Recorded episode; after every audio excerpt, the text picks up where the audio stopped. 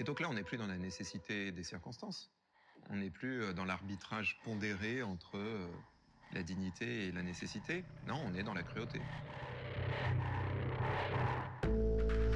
Ce qui est injustifié, injustifiable, c'est la jouissance, le spectacle de la jouissance, la diffusion de la jouissance. Ça, c'est pas possible.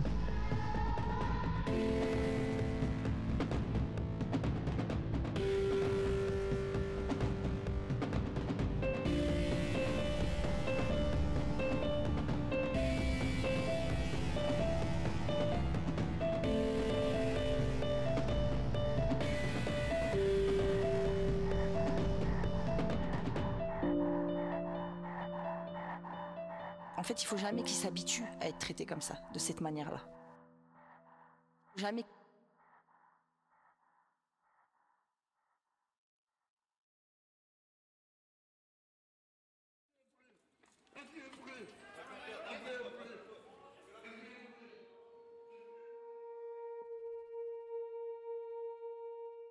Le père de famille a crié sept fois J'étouffe avant de perdre connaissance le 3 janvier 2020.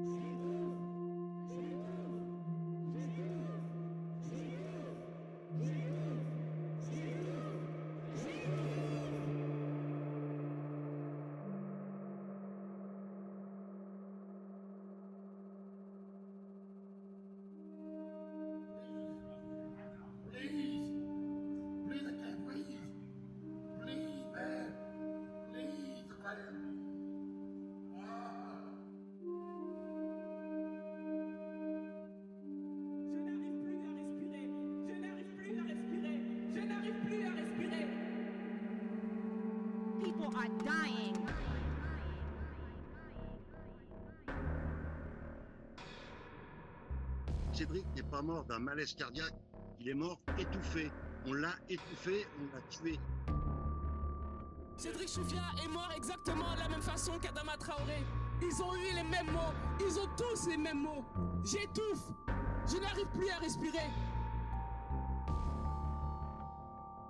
We cannot look at this as an isolated incident. The reason why buildings are burning are not just for our brother George Floyd. They're burning down because people here are saying enough is enough.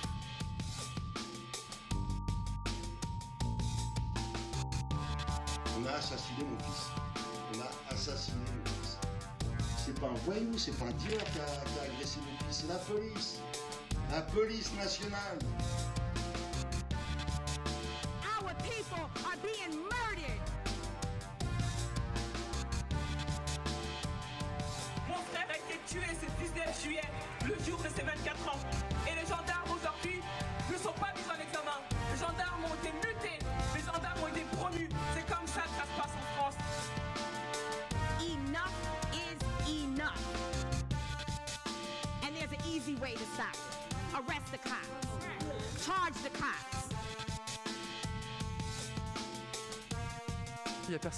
Avec une clé d'étranglement en France, d'accord On a des gestes professionnels tels que l'étranglement arrière. Il n'y a jamais eu d'accident. Alors qu'on nous le laisse et qu'on nous laisse travailler enfin.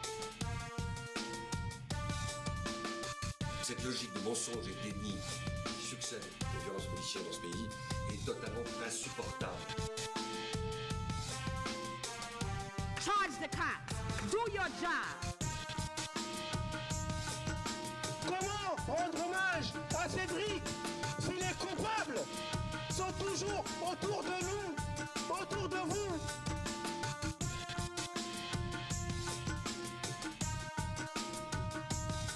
Faut pas avoir peur de se battre et de marcher et de demander nos droits. Quand la police tue, il faut que cette police soit condamnée.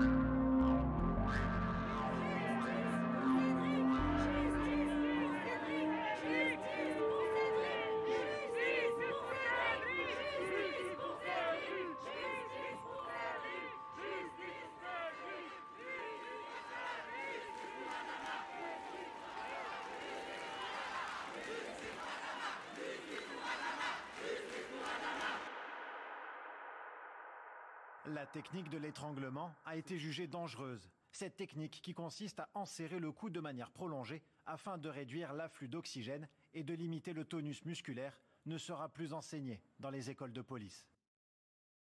Mépris, mensonge, violence, souffrance, mépris, mensonge, violence,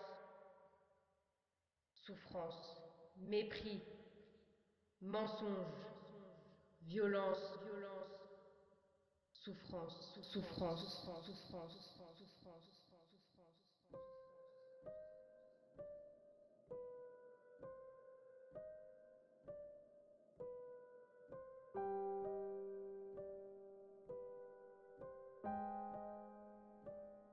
Moi, je dois vivre avec ça tous les jours.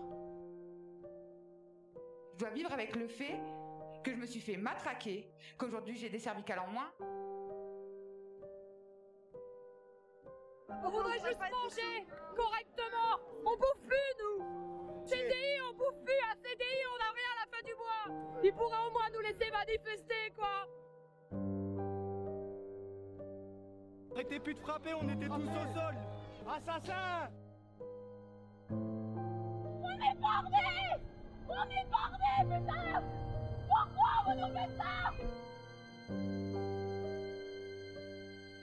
Arrête Arrête putain Arrêtez Arrête Putain, arrête Arrêtez un gueule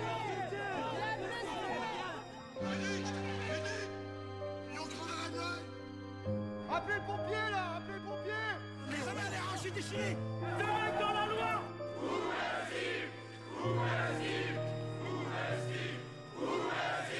Face à face très tendu aujourd'hui à Paris sur les Champs-Élysées entre Au des moins milliers 14 personnes ont ainsi perdu l'usage de leur 17 œil. blessés graves, dont 69 touchés par des tirs de LBD 40. Violent day here in Paris. Uh, On a entre 80 et 100 personnes qui ont été visées à la. D'une balle de LBD 40, ce photographe s'effondre. 20 people were hurt and dozens arrested as the protests closed the Les Champs-Élysées. témoignages de blessés se Le multiplient. bilan s'élève même à plus de 80 blessés ont graves. été grièvement blessés à la tête par un flash. Mais elle mutile. Elle blesse. Leur lot de blessés, 32 par LBD, grenades et matraques. Depuis des novembre, l'IGPN, la police des polices, a été saisie à 300 reprises pour des faits de violence policière, notamment liés au LBD, sans que pour l'instant la moindre condamnation n'ait été prononcée. Elle n'a pas seulement été estropiée, elle est morte.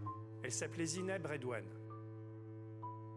Le corps de Steve Maya Canisso est bien celui retrouvé hier dans la Loire.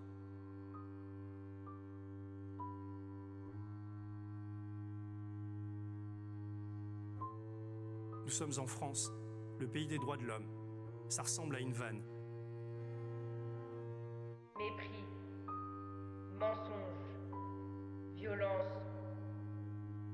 souffrance, mépris, mensonge, violence, souffrance, mépris, mensonge, violence, souffrance, mépris, souffrance, mensonge, souffrance, violence, souffrance, souffrance, souffrance, mépris, souffrance, souffrance, mensonge, souffrance, souffrance, violence, souffrance, Combien de temps Combien de temps Combien combien de temps Combien de combien de temps Combien de temps Combien de temps Combien de temps Combien de temps Combien de temps Combien de temps Combien de temps avant que ça n'explose vraiment.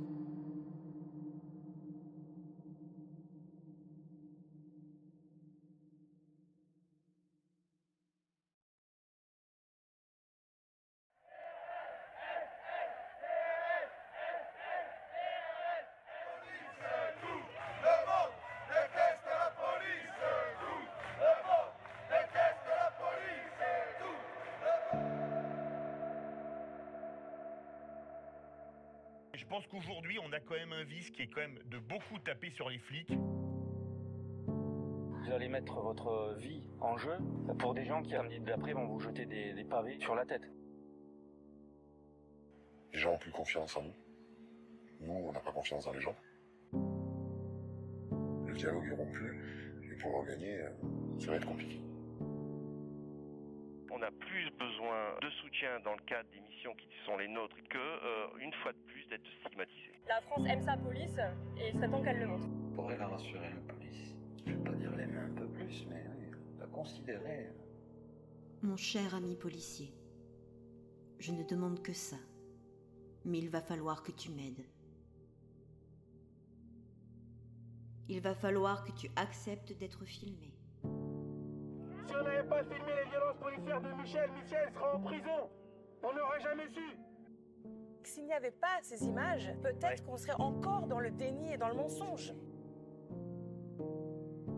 Ce qu'on sait de cette histoire, Ça, on ne la sait que par les images. Il va falloir que tu acceptes d'être contrôlé de manière indépendante. Nous n'avons euh, à aucun moment eu de velléité de couvrir quoi que ce soit. 2500 blessés, dont de nombreux éborgnés, des mains arrachées. Pourtant, la patronne de l'IGPN nie toute violence policière. Le rapport annuel de la police des polices, dans son éditorial, notre ambition première, c'est pas de contrôler, mais de valoriser l'institution. L'IGPN n'a pas fait son travail correctement car elle n'a pas contraint les policiers à remettre leurs armes dans le cadre de l'enquête. Les policiers qui ont massacré M. Zecler, ils étaient sûrs de leur impunité. La meilleure preuve, c'est que quand 16 policiers viennent après, ils regardent. Il va falloir que tu acceptes que justice soit faite, sereinement, loin des calculs politiciens et des émois de tes syndicats. On veut une justice qui fasse son travail, qui mette les gens qui doivent aller en prison en prison. Le problème de la police, c'est la justice Enfin mettre fin laxisme judiciaire. Il va falloir que cessent enfin les mensonges et les manipulations. Le préfet de police Didier Lallemand est sous le coup d'une enquête pour faux témoignages. Avec des preuves qui ont disparu, comme c'est souvent le cas dans les dossiers de violence policière. Sur les cinq policiers porteurs d'un lance-grenade, aucun n'a reconnu son implication.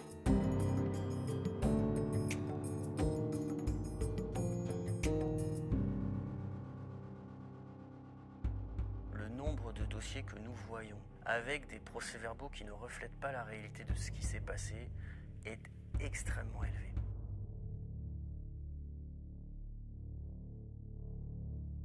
Il va falloir que tu acceptes de ne plus fermer les yeux sur les actes criminels et délictueux de tes frères d'armes.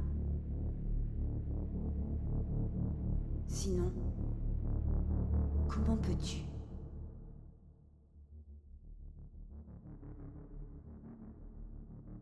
Comment peux-tu faire respecter la loi si tu la bafoues si souvent Des policiers soupçonnés d'avoir menti. Elle a essayé de casser le téléphone de Cédric pour euh, effacer les preuves qu'il pouvait y avoir dessus. Ils ont tous essayé de camoufler un meurtre. Les policiers avaient fabriqué en fait des faux coupables, avaient rédigé des faux procès-verbaux.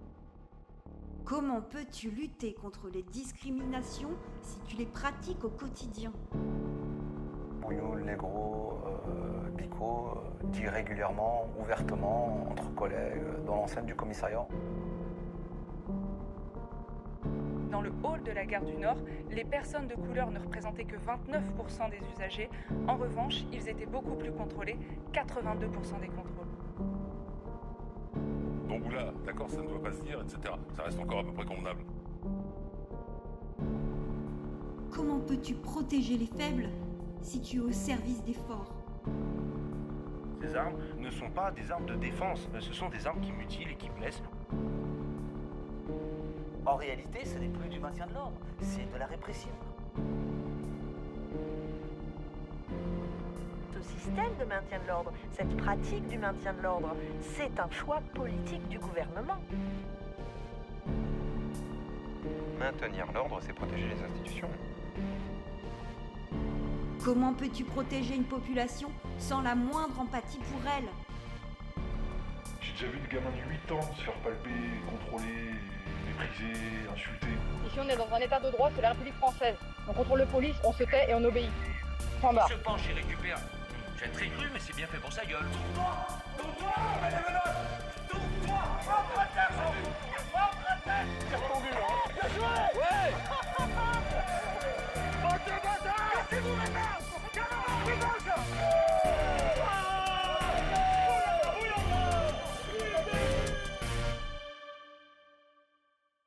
Voilà une classe qui se tient sage.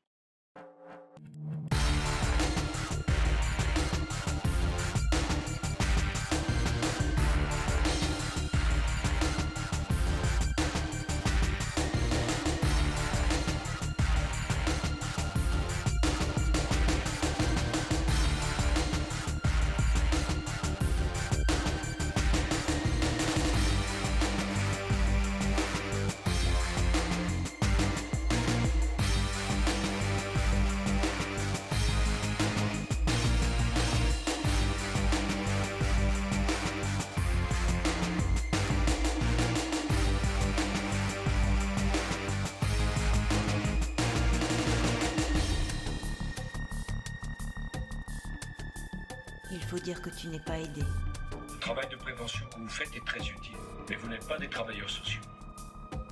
Il y a un besoin d'autorité, d'ordre exprimé par les Français. Moi j'aime l'autorité, j'aime l'ordre. Et moi je ne supporte plus ce qu'on voit aujourd'hui. Les violences policières en France, c'est un mensonge. Il ne faudrait pas qu'on laisse penser que les forces de l'ordre ont tué Zineb Redouane, parce que c'est faux. Une société de vigilance. Voilà ce qu'il nous revient de bâtir. Ce que nous demandons, la police nationale et moi-même, et moi-même parlant en son nom, c'est que ceux qui nous demandent de maintenir l'ordre ne nous en discutent pas les moyens.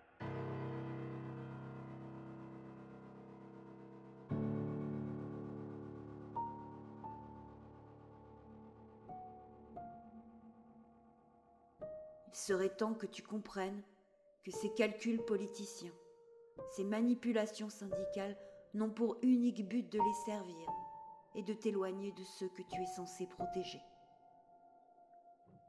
Cette population à laquelle tu as oublié que tu appartenais.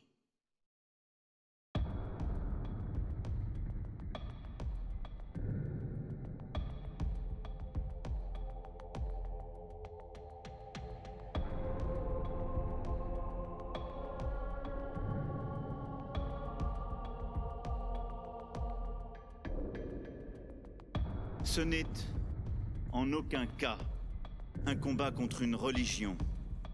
Cette anecdote est-elle vraie ou fausse?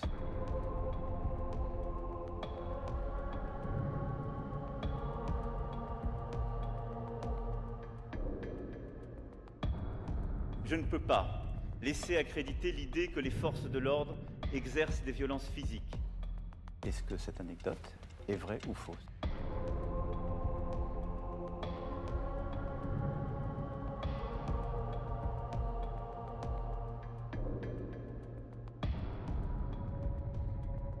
En France, les CRS ne s'attaquent pas aux étudiants ou autres.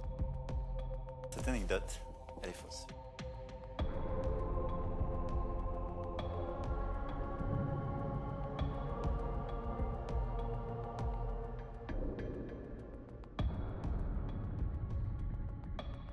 Une anecdote qui est vraie.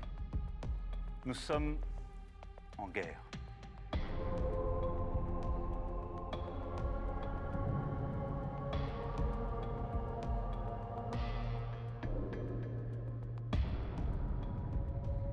gare, c'est un lieu où on croise les gens qui réussissent et les gens qui ne sont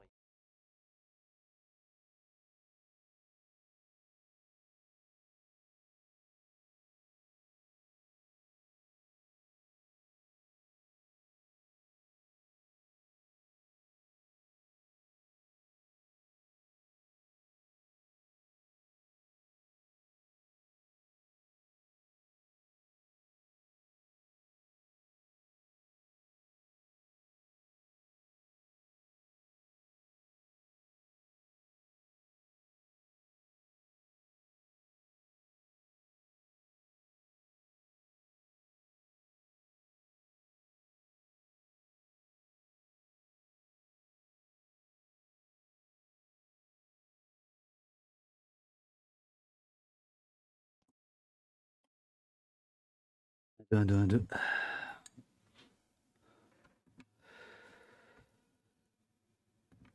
Bon, j'ai pas dormi. Bonjour. Bonjour, amis, euh, amis des premières ministres en sursis. 49.3 enlisé. Bonjour Madame Elisabeth Borne. Bonjour les amoureux et les amoureuses du vrai, du grand, de l'immense polar, Jean-Patrick Manchette. Nous serons dans quelques instants avec Nicolas Leflaec, grand, grand connaisseur, agrégé de lettres modernes, enseignant à l'université de Bordeaux, tout ce que vous voulez, mais surtout, surtout, surtout, euh, compileur, compilateur de, euh, des meilleurs entretiens de Jean-Patrick Manchette, Derrière les lignes ennemies, entretien 1973-1993. Bonjour tout le monde, est-ce que vous entendez euh, le son? Est-ce que tout va bien? J'ai l'impression que la caméra est... elle s'est barrée, voilà. Bon, euh, écoutez, c'est le merdier. 7 heures de stream hier, 7 heures de live, et voilà. Et voilà dans quel, dans quel état je suis, dans quel état je retrouve le studio. Bonjour tout le monde, bonjour Koug, bonjour Uriel évidemment, bonjour euh, Marionnette. Euh, qu'est-ce que c'est? Ah, papa, bonjour Lulu, bonjour Kikimeni, bonjour Mad Major, Bonjour Aonim, j'espère que vous allez tous bien. Euh, racontez-moi comment, ça se passe pour vous. Bon, vous avez vu, hein, Gérald Darmanin, il est dans la merde. Alors, non seulement il ment, il se trompe, sa nièce le trahit, c'est une catastrophe. C'est une catastrophe. Amoureux du café, amoureux des grands-mères. Euh, grand-mère sait faire un bon café. Emmanuel Borne, comme cette tasse, je suis pas sûr de pouvoir m'en servir longtemps. C'est une tasse. Euh, c'est une tasse. Euh, c'est une tasse enlisée, la boutique. Peut-être qu'on peut mettre le, lien dans le, dans le chat. Bonjour, coucou. bonjour, Pierre-Ange. Je t'ai vu effaré par la bourgeoisie sur ces à vous. Alors, c'est euh, ce soir. Ça fait un choc de voir un marionniste défendre l'État policier comme ça, au calme. Ah non, mais là, ah non, non, moi j'étais super content. Alors là, je vais te dire que j'ai une journaliste de l'Express qui s'occupe des pages idées et un prétendu philosophe qui me défendent l'État policier. Là, si tu veux, les choses sont très claires. Là, c'est très très clair. Ah non, moi j'étais content. Ah, je t'assure. Alors, hein, je vous explique, hein, euh, c'est une journée de préparation. J'avais mes petites notes, euh, je renotais avec ce petit stylo orange qu'on m'a offert, qui est magnifique. Euh, je prenais des notes et j'ai essayé de voilà, voilà. donc vous avez trouvé ça compliqué, ouais, ouais. Bah écoutez, euh, à la limite, ouais, on pourrait faire le débrief si, si, si ça vous dit le temps que le, temps que notre invité arrive, euh, Nicolas Le, le pour euh, cette compilation de d'entretien avec Jean, Jean-Patrick Manchette, qui est le grand, bon, on va dire le grand le, le grand père, hein, le, le, grand père du, du, du, polar français. Merci à Onim. J'ai essayé de rester calme, hein, vous avez vu. Je me suis dit bon là c'est pas au poste, hein, tu déconnes pas, tu fais pas des blagues à la con tu restes concentré, voilà. Euh, merci beaucoup Angelo, merci beaucoup. En tout cas, j'ai eu beaucoup beaucoup de retours, notamment hier dans la manif, qui était qui était qui était bien la manif à Paris.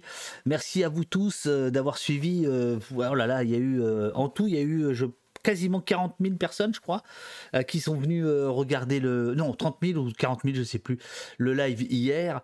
7 heures, on a une nouvelle technique, maintenant vous avez vu, la technique est la suivante, c'est qu'en fait je lance le live euh, depuis chez moi, ce qui fait que le live est toujours maintenu.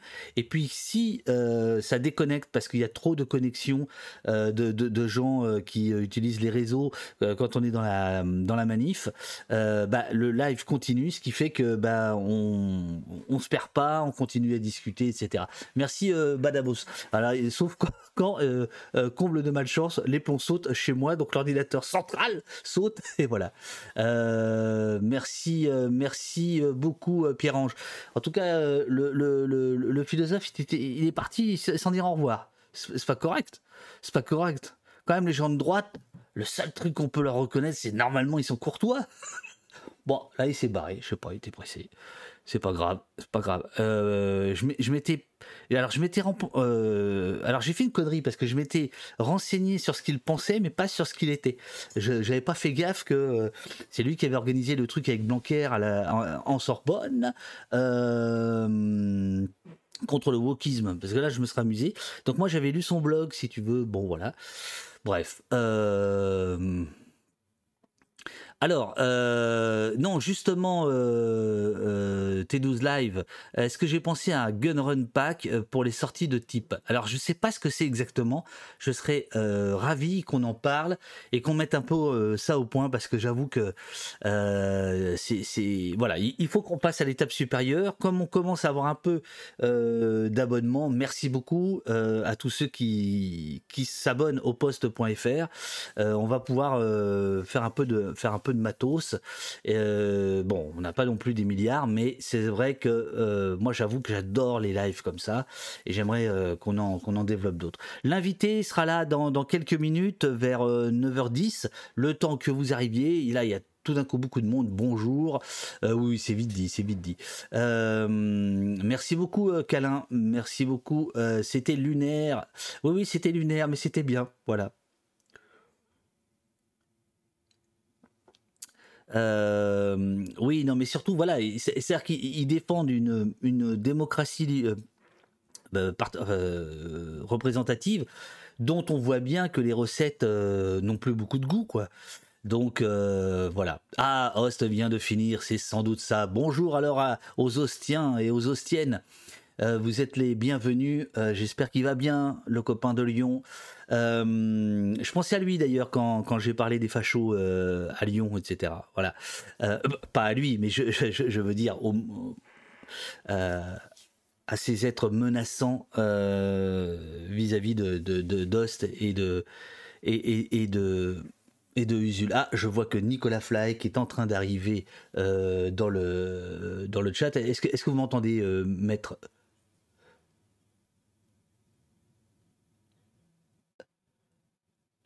Alors attendez, l'ordinateur a bloqué. Ça, ça, ça- Ouais. Ah ben c'est super. Alors Nicolas, je, je continue une petite présentation et après on sera on sera ensemble. Ok, super. Euh, oh, faut pas me dire ça. Il, vient de me dire qu'il a dit tout son temps.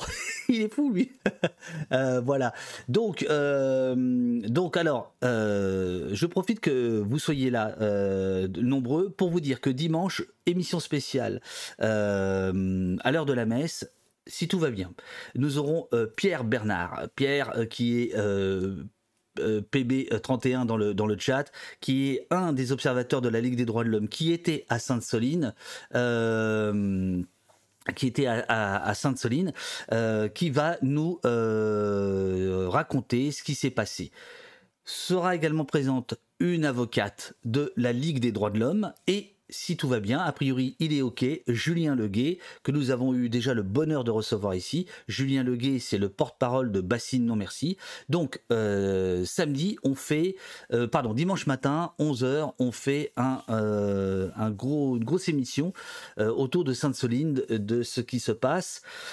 Vous savez qu'il y a des rumeurs qui, qui circulent. Moi, je les répercute pas. J'attends. Euh, quand il s'agit de, vie et de mort, on rigole pas, quoi. Voilà, c'est pas la peine de faire de, la prospective. Euh, mais ce qui est évident, c'est que une fois encore, sur Sainte-Soline, comme euh, au Stade de France, Gérald Darmanin est obligé de mentir pour couvrir ses hommes et ses femmes. Et on voilà, ça n'échappe à personne qu'il y a désormais euh, un débat sur la place publique sur cette question-là. Oui, le gouvernement, le- les enregistrements sont sortis. Vous pouvez les retrouver sur Mediapart. Il y a l'enregistrement et sinon il y a un article très bien du copain Franck Joannès dans euh, euh, dans Le Monde qui raconte très bien comment justement une conversation entre la Ligue des droits de l'homme, les observateurs de la Ligue des droits de l'homme le SAMU, etc., démontre que le SAMU a été empêché d'intervenir à Sainte-Soline par les autorités, en disant nous, on ne peut pas agir parce qu'on est placé sous le commandement des autorités et que pour l'instant, les autorités ne nous donnent pas l'autorisation de venir. Je vous rappelle qu'il y a euh, deux personnes euh, dans, le, dans le coma actuellement côté euh, manifestant. Voilà. Euh, mais au-delà de ça, il y a les mensonges d'État qui sont répétés à longueur de temps. Il y a ces armes euh, cataloguées armes de guerre, je ne cesse de le répéter, qui ont bien été utilisées. C'est documenté, notamment par les, les observateurs de pratiques policières de la Ligue des droits de l'homme, dont Pierre, qui est un, un, notre clipper fou au, poste et qui est un des piliers du chat, mais euh, pas, trop le matin parce qu'ils bossent, mais plutôt quand on fait des émissions le soir. Ce sont des gens extrêmement sérieux sur lesquels on peut absolument s'appuyer. Ils ont évidemment répertorié euh, les, cartouches euh, de, de, LBD et autres. Euh, Qu'est-ce que je peux vous dire d'autre de, de, de, de, mémoire? En tout cas, bon voilà, on, est, euh, on est dans une stratégie d'attention.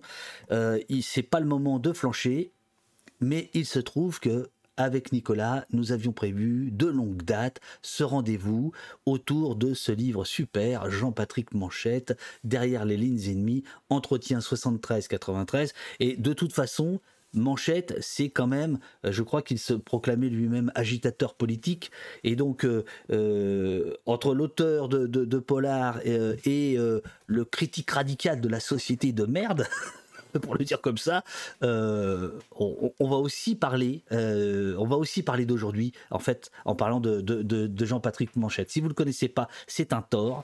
Euh, c'est sans doute le meilleur, enfin c'est pas sans doute, c'est le, mais il faut tout lire de Manchette, nous dit James Hardy, absolument. C'est le, le, grand auteur du polar. Alors, je vois que Nicolas est dans les parages. Bonjour maître, vous êtes agrégé en lettres modernes? Est-ce qu'on vous entend? Oui, oui. Enfin, moi, je vous entends en tout cas. Bon, moi, je suis toujours. Euh, comment vous dire? Je, je, suis bachelier, alors agrégé en lettres modernes, ça me paraît. Oh C'est quoi agrégé en lettres modernes, en fait? À quoi ça sert? Euh, ben, à renseigner, euh, principalement. Voilà, voilà. c'est ça. Voilà, euh, à Bordeaux, donc. ça sert à ça. À Bordeaux, ouais, ouais, ouais. À, à, Bordeaux en ce moment. Enfin, j'ai enseigné avant en lycée dans, dans, les Landes et dans le Lot-et-Garonne, mais, euh, mais, mais en ce moment, oui, à l'Université de Bordeaux. Mais vous avez surtout commis euh, une thèse intitulée Jean-Patrick Manchette, une écriture de la dissonance. Le père du polar social. Et notre père à tous, donné peu d'entretiens, mais quels entretiens? Sort ces jours-ci un recueil de 28 d'entre eux, publié entre 1973 et 1993, où Manchette Jean-Patrick, très défavorablement connu de notre service, détaille sa vision du monde, le sien, le nôtre, le roman policier, la presse. Souvent on le sent rire derrière son porte-cigarette, Nicolas Leflaec, c'est vous, vous avez euh, compilé ces 28 entretiens, le livre il est là, euh, chez un éditeur que je trouve un peu bizarre, qui s'appelle La Table Ronde. C'est un éditeur de droite, La Table Ronde, non? Bah, je sais pas, un éditeur de droite qui publierait Manchette, alors c'est pas mal. c'est pas mal. Non, mais je, je sais pas, j'ai toujours eu cette euh, impression, euh, ça n'a aucune espèce d'importance. Ouais, je, je, ouais bah, euh, historiquement. c'est ça, Historiquement, je comprends. Après, les lignes ont un peu bougé. C'est l'éditeur de Joseph Pontus aussi, à ah, la ligne. D'accord. bon, vous pouvez rester. ah, c'est bon, ça va. bon. Il, y a eu la correspondance aussi. Enfin, c'est un, un éditeur qui, euh, qui permet de faire un travail au long cours sur, euh, sur les œuvres de Manchette. Hein. Bah, bien sûr, bien sûr. Euh, alors, je suis très, très content de, de vous recevoir parce que euh, on m'a dit beaucoup de bien de, de, de, de vous. Euh, Quelqu'un qui, qui d'habitude dit pas beaucoup de bien de tout le monde, c'est mon grand ami Yannick Bourde, nous, dont nous allons parler, que nous avions reçu ici, avec qui j'ai fait un fanzine, et vous reprenez une interview de Yannick, enfin de, de, de, de Manchette par, euh, par Yannick. Voilà. Et euh, Yannick m'a dit le, le, plus grand bien de vous. Alors, euh, je, je, suis sûr que je me suis trompé en présentant Manchette. Est-ce que est-ce que c'est le père du polar social? Est-ce que c'est le grand-père du néo-polar?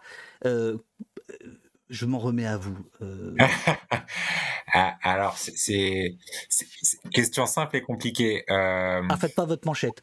Non, voilà, ouais, ouais. Bon, pour dire les choses simplement, euh, c'est un auteur qui a écrit euh, une dizaine de romans euh, noirs dans les années 70 jusqu'au début des années 80, et qui a arrêté de publier des romans au début des années 80.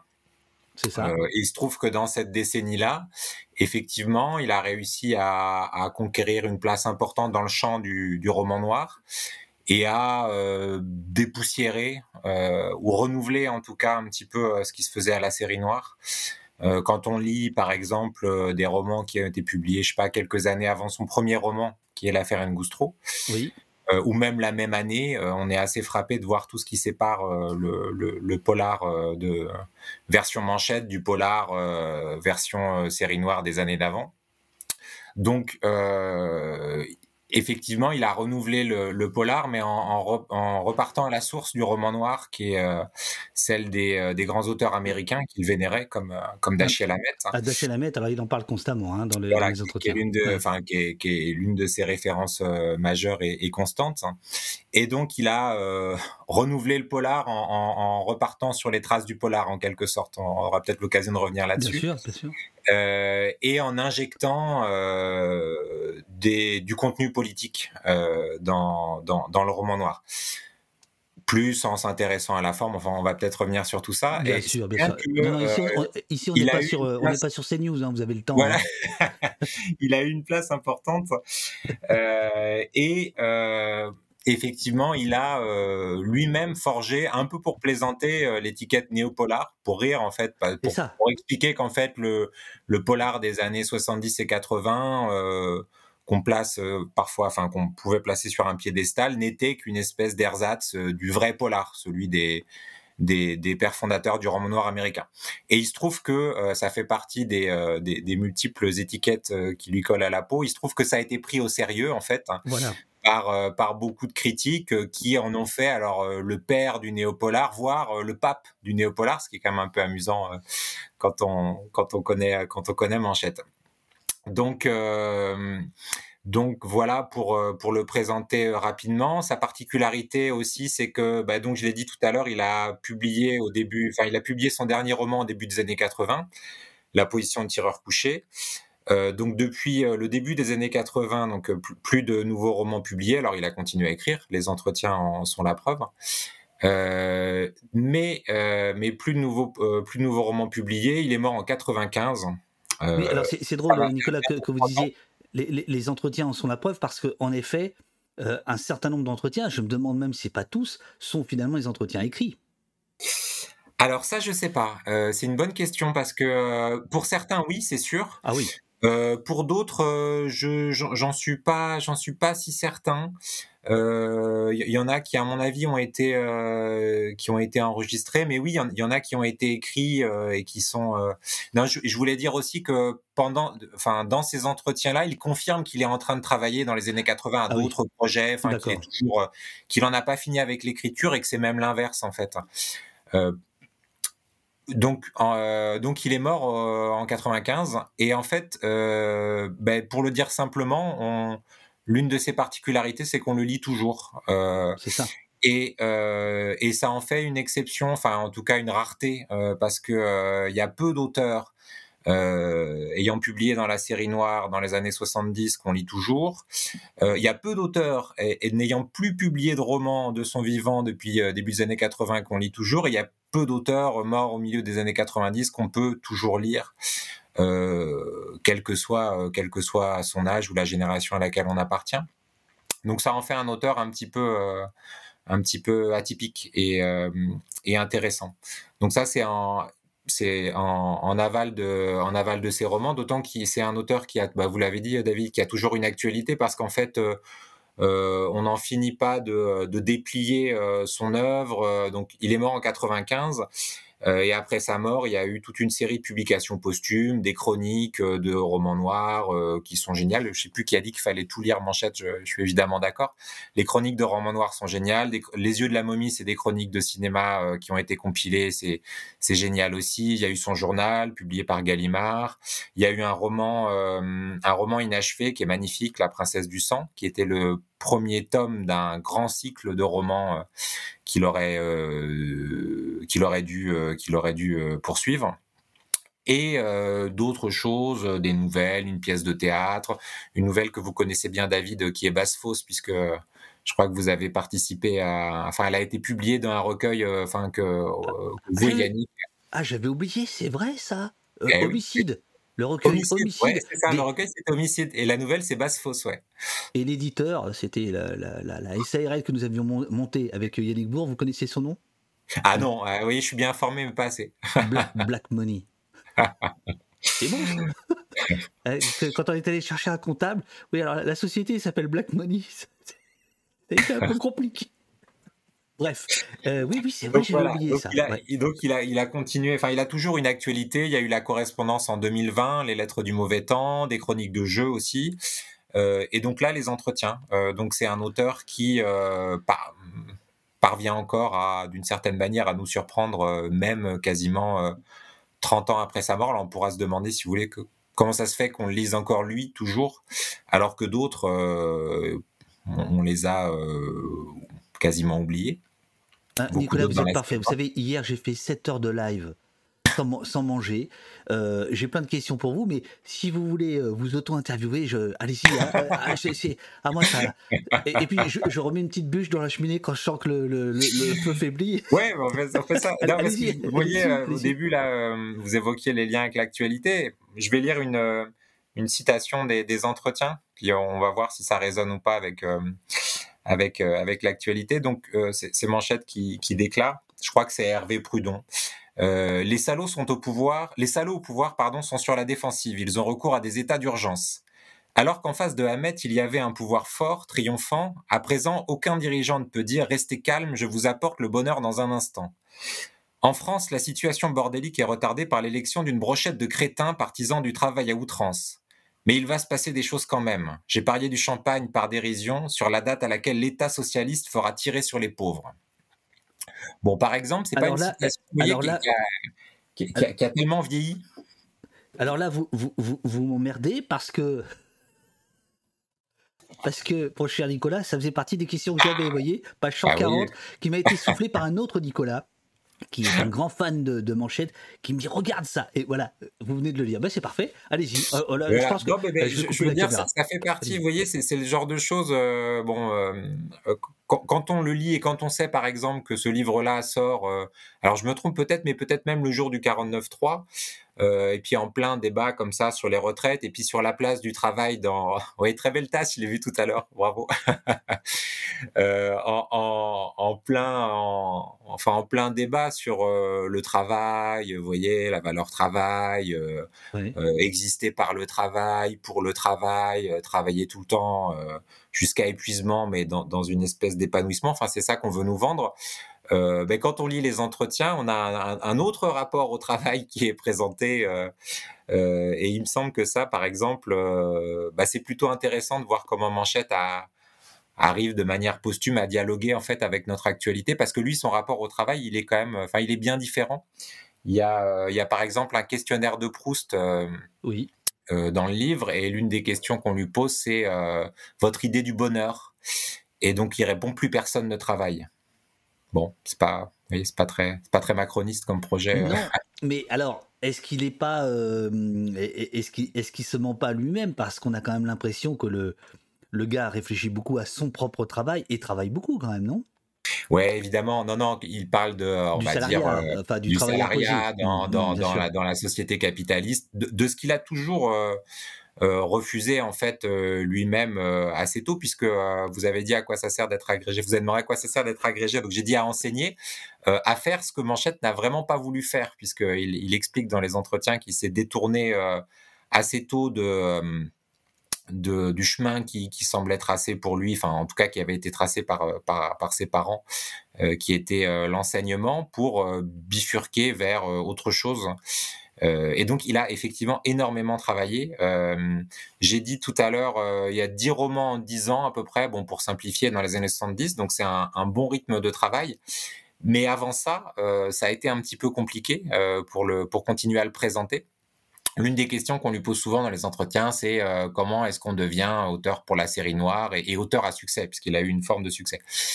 Euh, et donc il explique que euh, bah, c'est un trajet un petit peu sinueux et que notamment il a dû en passer par un, grand nombre de tâches alimentaires pendant quelques années. Il a vraiment ressemblé vous voyez, au forçat de la machine à écrire tel qu'on les imagine dans dans, dans la geste de, des littératures populaires, c'est-à-dire Oui. qu'il a travaillé sur plein de plein de projets. Alors il a euh, il a fait des novélisations. Euh, c'est l'avantage d'être chez soi. Vous voyez, on peut avoir euh, des livres à portée de main. Donc il a fait des novélisations, par exemple. Je sais pas si on voit Mourir d'aimer.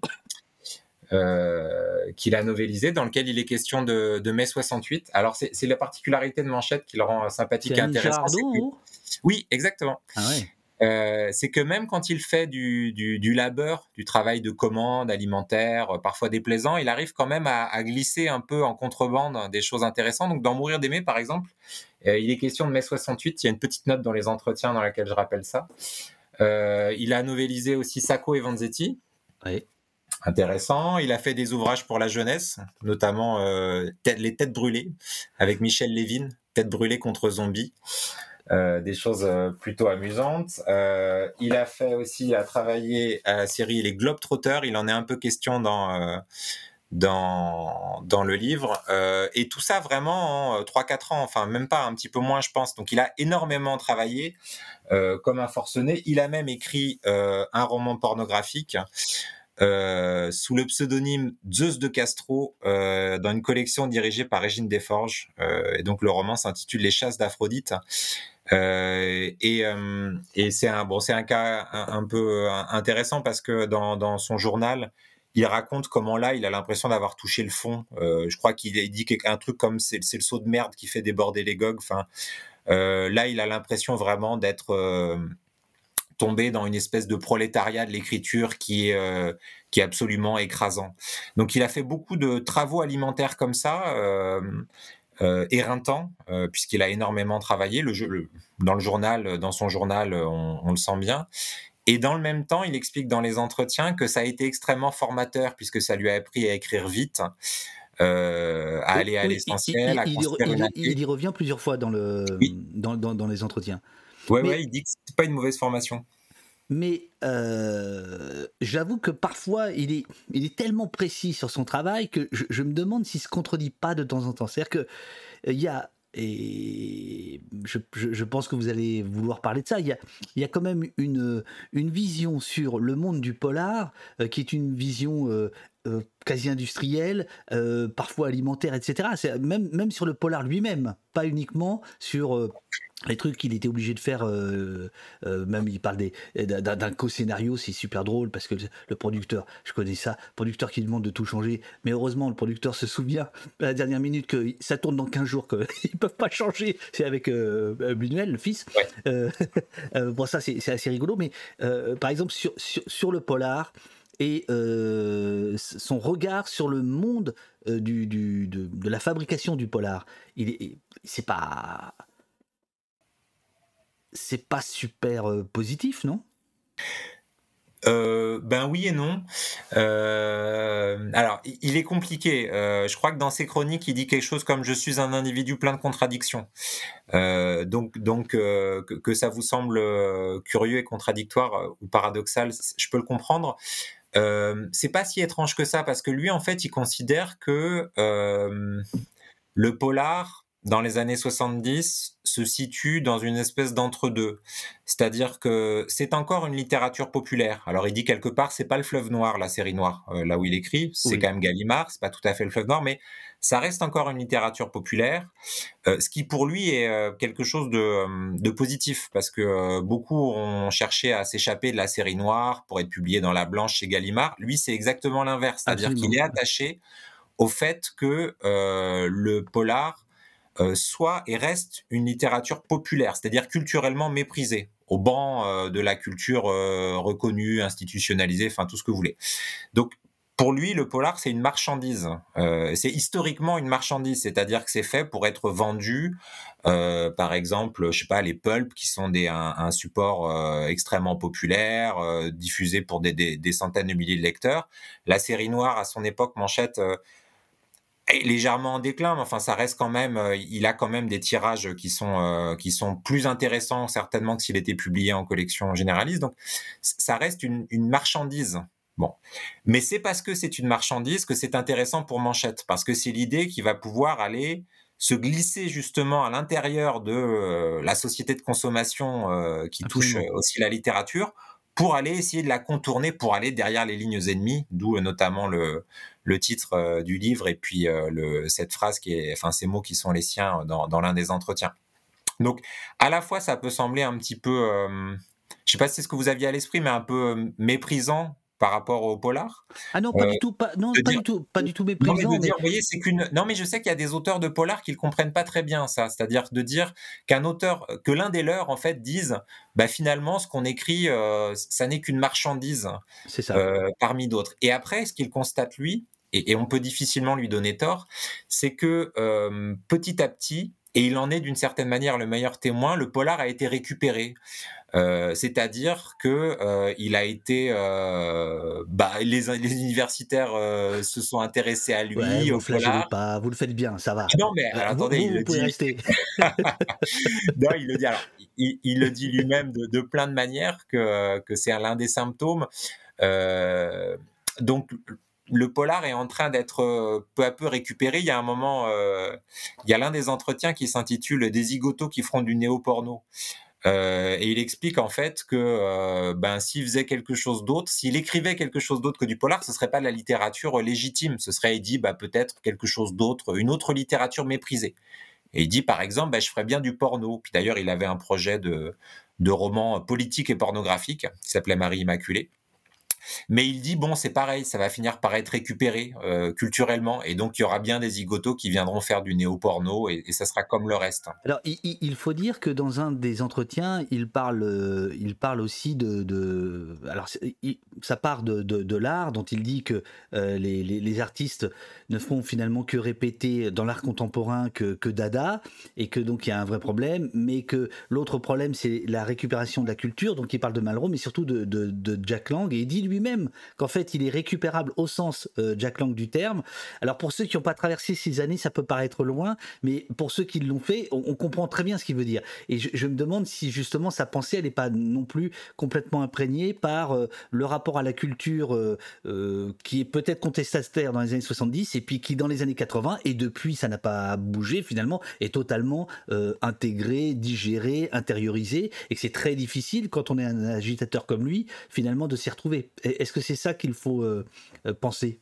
Oui, oui, c'est ça. Bah, c'est le euh, effectivement donc dans les années euh, 80, il est il est contemporain bah, du du tout culture, enfin d'un rapport à la culture qui peut être présenté comme progressiste parce que on on, intègre dans le giron de la culture des, éléments qui pouvaient sembler un peu plus méprisés. Et pour Manchette, ça, c'est une forme de récupération tout à fait, euh, tout à fait haïssable et méprisable. Et alors, donc, notamment, il évoque, il évoque Jack Lang dans, effectivement, dans les, dans les entretiens. Mais c'est vrai qu'aussi, l'un des symptômes de ça, c'est le développement, par exemple, des salons du polar qui vont petit à petit se, se développer dans les années 80 jusqu'à maintenant être absolument florissants. Euh, et pour Manchette, il y a une forme de paradoxe à voir une littérature contestataire comme le polar vivre dans des salons qui sont subventionnés par des, des mairies, des régions, enfin, vous voyez, par un, par une, par un pouvoir que le polar est censé lui-même contester. Je ne sais pas si vous voyez le, le, petit problème qu'il peut y avoir. D'où son, son, son récit de son évocation du, du salon du, du polar en Espagne dans lequel il est allé dans les années 80. Pour, pour expliquer simplement aussi à ceux qui ne le connaissent pas,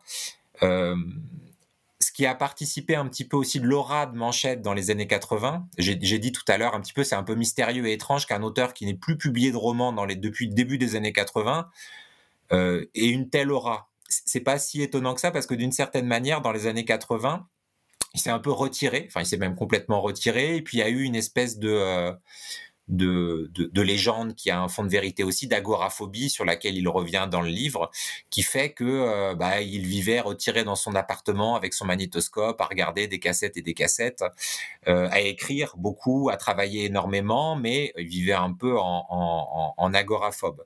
Et donc à un moment donné, dans les entretiens, il raconte qu'il est allé en Espagne, à, à, à pour euh, participer à un salon du polar et qu'il était plutôt content parce que c'était une période un petit peu plus euh, sereine du point de vue de ses problèmes de, de santé d'agoraphobie et qu'il a été absolument catastrophé en fait de voir euh, ce, qu'est- ce que c'était que le polar en fait et, euh, et notamment l'absence de, euh, de conscience et de connaissance politique de la plupart des auteurs qui étaient présents en Espagne et par exemple qui ne savaient pas pourquoi on était en train de manifester sous leurs yeux. Euh, donc il a été toujours en décalage d'une certaine manière par rapport à, son époque et par rapport à, pas mal d'auteurs. Ce qui l'a pas empêché de nouer des liens euh, avec, euh, avec d'autres aussi, hein, mais euh, ça en fait une espèce de personnage atypique aussi. Euh, Dans euh, le, le premier entretien que vous, que vous ressortez, donc les, les entretiens, vous les ressortez de manière chronologique, euh, me semble-t-il. Euh, je, je vous demanderai peut-être. alors d'abord, j'ai plusieurs choses à dire. Vous avez parlé du fleuve noir tout à l'heure. Il se trouve qu'il y a un mois ou deux, on a reçu deux zigotos qui ont fait un super boulot sur les éditions Fleuve Noir. Je ne sais pas si vous l'avez si vous l'avez lu. Ils, ils- ils sont, ils, ils sont À la venus- découverte? Voilà, ils sont venus au poste. Et euh, euh, alors là, c'est effectivement la, version extrêmement industrielle euh, de, de, ce monde-là, mais il y, a- quelque chose d'assez rigolo. Et puis il y a, y a quelque chose d'assez très très inventif quand même de- là- là-dedans. voilà, c'était juste pour le dire parce qu'il y a eu le distinguo fleuve noir, série noire à, l'instant. Je vous demanderai, oui, et- éventuellement, de nous expliquer comment vous avez choisi les, les entretiens, mais quand même, je voudrais démarrer par celui de 73, qui est le, le, tout premier que vous, que rééditez, Les fêlures que l'on découvre dans la réalité, propre recueilli au magnétophone par Luc Gesselin et euh, Georges Riébin dans Mystère Magazine de août 73, avec cette question. Le contexte politique est une idée fixe, point d'interrogation, avec la folie, ce sont vos deux obsessions. Que répond Manchette? Vous vous souvenez ou pas? Oui, bah oui, bah, en plus je l'ai sous les yeux, je vais pas moi. Ah, bien joué, bien joué le prof. Oui, oui, la, la politique et la psychanalyse, c'est dans l'air, etc. Euh, oui, alors, euh, bah oui, le contexte politique, euh, si c'est ça votre question, euh, euh, oui, alors c'est un auteur, il le dit plusieurs fois, euh, politisé, puisque euh, il a été militant. euh, euh, donc il écrit des polars politiques. Euh, ça fait partie aussi des, étiquettes qui lui collent à la peau euh, et, contre lesquelles j'essaie avec d'autres de batailler. Euh, ça n'en fait pas un idéologue. Et ça en fait même tout le contraire d'un idéologue, puisque pour lui, le roman doit être une critique de l'idéologie. Ça veut dire que quand il dit politique, c'est pas militant. Euh, et que euh, même s'il se présente souvent comme un, auteur gauchiste, euh, lui, il n'est pas là pour faire du catéchisme dans ses livres. Donc, ce qu'on n'y trouvera pas, c'est de leçons toutes faites et euh, vous voyez, de morale qui serait assénée au lecteur et qu'on serait sommé de partager. Ça, pour lui, c'est l'un des travers du néopolar, c'est-à-dire de considérer qu'il suffit d'avoir des opinions politiques, même bonnes, pour faire de la bonne littérature. Donc, euh, il est politique, mais pas euh, au sens où il voudrait faire une leçon politique. Il dit un moment dans les entretiens, euh, je veux donner à voir au lecteur, ah, je, je le paraphrase, hein, mais donner à voir au lecteur s'il prend le temps de regarder. Et s'il veut pas regarder, c'est son problème. Je suis pas là pour l'évangéliser. Euh, donc, vous voyez, c'est juste pour euh, pour expliquer que euh, Pour, pour situer les choses, il y a un, roman sur le, sur le terrorisme, il y en a un autre sur le malaise des cadres. Voilà, il y y y a- il y a toujours un. Enfin, voilà, ça, ça batifole pas. Mais Oui. c'est pas idéologique. c'est en prise avec donc c'est politique au sens où c'est en prise avec l'actualité, avec le monde qui l'entoure. Bon, avec le nôtre, on l'a dit tout à l'heure, mais mais d'abord avec le sien, euh, avec le monde qu'il a sous les yeux. Euh, c'est politique au sens où, par exemple, ça interroge la question du terrorisme euh, euh, dans les années 70, euh, du terrorisme d'extrême gauche. donc, en ce sens-là, oui, c'est politique et c'est constamment politique. Mais il interroge davantage qu'il assène des réponses. Et c'est pour ça que quand on le présente toujours comme, vous voyez, une espèce d'idéologue un petit peu hautain, euh, qui se contenterait de dire à, à- au lecteur ce qui, ce qui serait bon de penser, euh, c'est à contresens, enfin c'est complètement à contresens de, de ce qu'il propose dans, dans ses romans. Euh, c'est toujours plus compliqué. De toute façon, ce que nous dit Manchette, c'est que les choses sont complexes, toujours plus compliquées que, que, que ce qu'on pense au premier abord. Donc dans ses romans, souvent c'est un petit peu, c'est un petit peu compliqué. Mais c'est politique, oui. Son premier roman, on l'a pas dit, c'est l'affaire Ngoustro, Oui. Euh, qui est un roman qui a pour originalité de euh, de parler de l'affaire Ben Barka euh, de manière un petit peu voilée, mais enfin bon, c'est quand même relativement transparent. Donc d'un scandale politique majeur, il fait un, un roman noir. Bon, donc en ce sens, il revient un petit peu effectivement sur les à, la source du roman noir américain qui s'inspire de, de des, des travers de la société. Pour autant, par exemple, dans l'affaire Ngoustro, pour évoquer l'affaire Ben Barka, Manchette imagine, enfin nous met dans la tête d'un jeune d'un fasciste, d'un fasciste à la petite semaine d'extrême droite. Euh, il est là, l'affaire Ngoustro, il, a, il a été republié en grand format par la série Noire euh, il n'y a pas longtemps. Oui, et vous avez fait la préface, je crois, non Oui, je l'ai préfacé. Oh, J'ai eu le plaisir de le préfacer. Oh, petit placement de produit là. C'est ah quoi oui, ça mais... Non, attendez, attendez. C'est pour, la bonne cause, pour la bonne cause. Oui, ils disent toujours ça. non, euh, donc euh, le, le, truc vraiment intéressant avec Manchette, c'est que euh, il va pas à la facilité, c'est-à-dire qu'il va nous mettre dans la tête d'un fasciste, euh, d'un pauvre type en fait, euh, qui va être, euh, qui va plus ou moins graviter autour des, des milieux d'extrême droite et qui va, qui va nous le présenter comme un pauvre type, mais qui va aussi mettre de lui-même. Par exemple, c'est un personnage qui est né à peu près en décembre 42, comme lui. Euh, il lui donne des souvenirs euh, qui sont des souvenirs euh, très personnels. Donc, vous voyez, plutôt que d'en faire une espèce d'alter ego positif, ce qui serait assez facile pour, je sais pas, pour faire une, une espèce d'éloge des, des, des, idées de, des idées gauchistes, il va plutôt aller voir ce qui se passe dans la tête de l'ennemi en se servant de ce, cavalier-là, si vous voulez, pour, euh, pour affronter la réalité. Donc ça en fait un, voyez, un, auteur un peu, euh, un peu atypique aussi au début de la série noire. D'ailleurs, ils ont hésité à la série noire à le publier. Euh, et, c'est Marcel Duhamel qui a, qui a tranché en disant que bon, c'était effectivement un peu bizarre, que ça risquait de désarçonner les lecteurs, qu'il allait sans doute falloir écrire un petit peu quelques, quelques petites choses, mais il a dit il faut tenter l'aventure. Donc Marcel Duhamel, donc le, créateur, le fondateur, le père de la série noire, dont on apprend dans le bouquin dont je parlais tout à l'heure sur, Fleuve Noir, que le mec, il est, dingue. Hein. Il, dit, euh, il, est tout le temps en train de surveiller ce que fait le concurrent. Vous, avez vu ces, trucs? C'est incroyable. Et, il, est, il est obsédé par la, par la vente, par les présentoirs. Euh. C'est complètement fou. Il écrit à Antoine Gallimard tout le temps. Il dit qu'est-ce que c'est que ce bordel euh, Ou Gaston plutôt. Enfin, je sais plus lequel des, de, la famille. Enfin bon, bref, voilà. Alors la, difficulté, parce que là, je, saute, j'arrive aux années 80. La revue Polar, très connue. Manchette va donner un, entretien à François Guérif et Jean-Pierre Deloup. Euh, mais euh, vous nous expliquez quand même que les propos euh, sont recueillis autour de deux deux bouteilles de scotch. Donc c'est un peu compliqué de, comprendre de quoi. S'il si, si, faut prendre pour argent, comptant le. Ben, on l'a laissé en fait. C'était c'était dans ça a été publié tel quel comme ça dans la version originelle. Donc on, donc on l'a laissé on l'a laissé comme ça. Je pense que ça ça, donne il y a un petit côté effet de réel oui, qui qui rend bien compte de la conversation avec entre entre euh, Deloup, Guérif et, et, Manchette. Mais mais c'était comme ça. Alors j'ai pas répondu à votre question par exemple tout à l'heure sur la, la conception.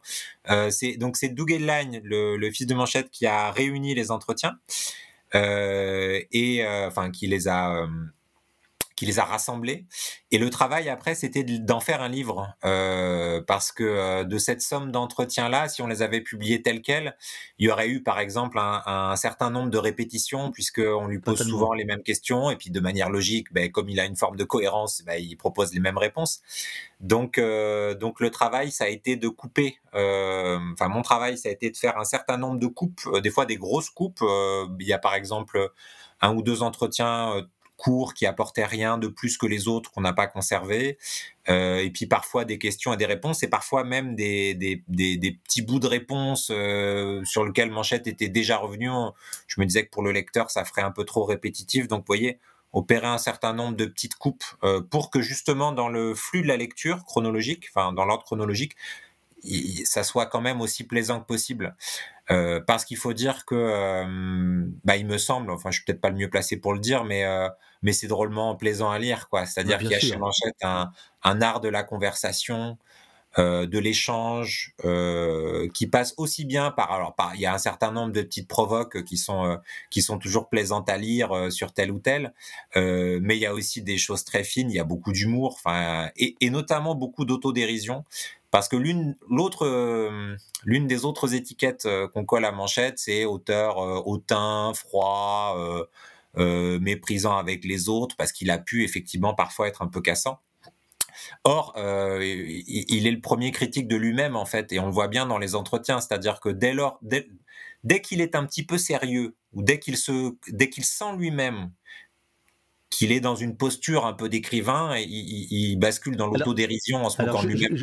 Justement, là, il y a une intervention du chat. Hein. Imaginez, vous êtes en train de faire un cours Ah, oui. et puis là, il y, en a, il y a une Mais étudiante euh, ouais, qui- qui, qui, l'instant. qui, qui- qui se lève. Mais je, je- je vais lui donner la parole. C'est Fulgur. Euh, euh, J'en profite pour dire au vieux flingue qui s'est abonné, et je le remercie, c'est mon, mon ami de toujours, 40 ans d'amitié. Euh, c'est donc Yannick Bourg, il s'est abonné au poste. Je pense que c'est parce qu'il voudrait parler dans le chat. En fait, t'as pas besoin de t'abonner pour parler dans le chat, mon vieux Yannick. Va sur le, chat euh, directement euh, si tu veux euh, causer directement à Nicolas. Ex- expliquez à Monsieur Songe, Monsieur Bourg, enfin oui, il a plein de noms, le vieux flingue, tout ça. Expliquez-lui comment il peut intervenir dans le chat parce que ça, ça, fait 40 ans que je fais ça outline, je- je- j'en peux plus. Alors, euh, je, dis, je dis juste, euh, Nicolas, je voulais juste lire, et après je donne la parole à, Fulgur, qui a une question justement euh, sur le point. Je voulais juste euh, vous lire ce passage que vous avez remis. Donc, c'est la fameuse interview avec euh, Guérif. Le polar, pour moi, c'est Manchette qui parle. C'était, c'est toujours, le roman d'intervention sociale très violent. Je suis donc parti dans cette direction où me poussait aussi mon expérience de gauchiste. Est-ce que euh, cette phrase, j'ai tort de la ressortir parce qu'elle est elle est très marquée, ou il faut y mettre un peu de nuance. On est en, on est en 80, donc euh, il a, il, a pas fini d'écrire à ce moment-là, ou, ou- est-ce que ça résume bien ce qu'il était? Non, ça, ça résume, euh, ça résume bien ce qu'il était. Euh, alors, à la fois, ça résume bien ce qu'il était, ses intentions, et, et ça dit pas forcément toujours ce qui se passera dans le roman, parce que la, la particularité de Manchette aussi, c'est que ces romans sont toujours plus complexes que, euh, que, que ces déclarations. Je vais vous donner un exemple. Euh, c'est au tout début, là c'est page 25, c'est dans le, dans le début de- des entretiens, c'est dans le premier, on l'interroge sur les policiers. Enfin, juste avant, on dit les exploits de gangsters ne vous intéressent pas. Et il dit non parce que la série noire d'avant, c'était le milieu, la pègre, les gangsters, et ça, ça c'est vraiment pas son truc, ça n'intéresse pas du tout. Euh, et les policiers, lui demande-t-on? Et donc il répond ça. Un policier, ça a quelque chose d'un peu fascinant, car je ne suis pas encore arrivé à comprendre comment on peut choisir ce métier. Les seules explications que je découvre sont tellement injurieuses pour les intéressés, l'être humain et l'humanité que cela ne doit pas convenir. Je comprends mieux le véritable sadique ou l'ordure totale, le milicien ou le tortionnaire, mais pas le flic d'une compagnie de district. Intéressant aussi, vous voyez, pour Ah bah les... oui. euh, oui, voilà. Ouais, je me À suis quel dit que ça, résonnerait bien. Alors, ça, ça, c'est ce qu'il déclare. Et, et, euh, et, et quand il le dit, euh, j'ai aucun doute sur, euh, sur, sur sa sincérité. Ça, ça, ça, ça, va, ça va bien avec son, aussi son passé de militant, puisqu'il dit qu'il a, euh, euh, il a été effrayé par, euh, par, par, euh, par, par la répression de certaines manifestations. Bon. Et ce qui se passe dans le roman, euh, c'est nourri par ça et en même temps, heureusement, c'est un petit peu plus compliqué que ça. Par exemple, l'un de ses personnages, Eugène Tarpon, euh, son détective privé, euh, puisqu'il a écrit à un moment donné, alors il dit pour payer ses impôts, c'est amusant dans, le- dans les entretiens, il explique qu'il il fallait payer les impôts très vite, donc il a écrit un, un roman à la va-vite qui s'appelle Morgue pleine, où il imagine un, un détective privé à la française qui s'appelle Eugène Tarpon. Euh, et bon, c'est pas euh, c'est pas le détective privé grandiose, c'est un raté parce que de toute façon en France le détective privé ça ça marche pas trop. Euh, et Eugène Tarpon en fait c'est un ancien gendarme. Euh, donc euh, c'est un ancien gendarme qui est sorti de la gendarmerie après avoir après avoir été responsable de la mort d'un manifestant. Intéressant aussi.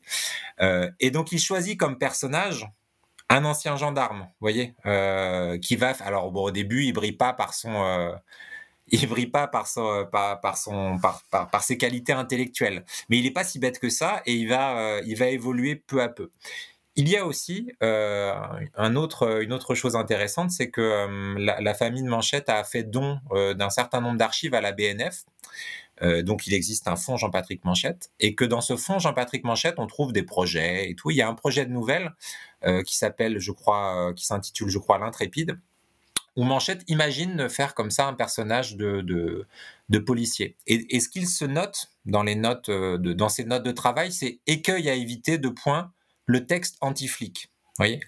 Euh, parce que là, euh, on basculerait dans quelque chose qui serait, bon, voyez, trop, trop, trop simple, trop simple, trop manichéen. Donc, voyez, pour répondre à votre question, évidemment que ce que vous avez lu, ça, ça dit quelque chose de manchette, c'est évident, il y revient, on peut pas le couper de ça, puis ça nourrit l'œuvre, enfin son son son son, sa conscience politique nourrit l'œuvre. Et en même temps, dans le roman, il se passe quelque chose d'autre, parce que sinon, il le dit aussi lui-même. euh, vous voyez, je sais plus où il, euh, je sais plus où il, c'est, euh, page 133. Vous voyez, par exemple, il dit, il faut de la distance. Autrement, on écrit simplement ses mémoires, on donne ses opinions, mais on ne fait pas exister des personnages. Donc, vous voyez, euh, à, la fois, si on coupe Manchette de son militantisme, bah, on en fait un auteur euh, vide euh, et, et- et un styliste, ce qui serait une erreur, un simple styliste, ce qui serait une erreur.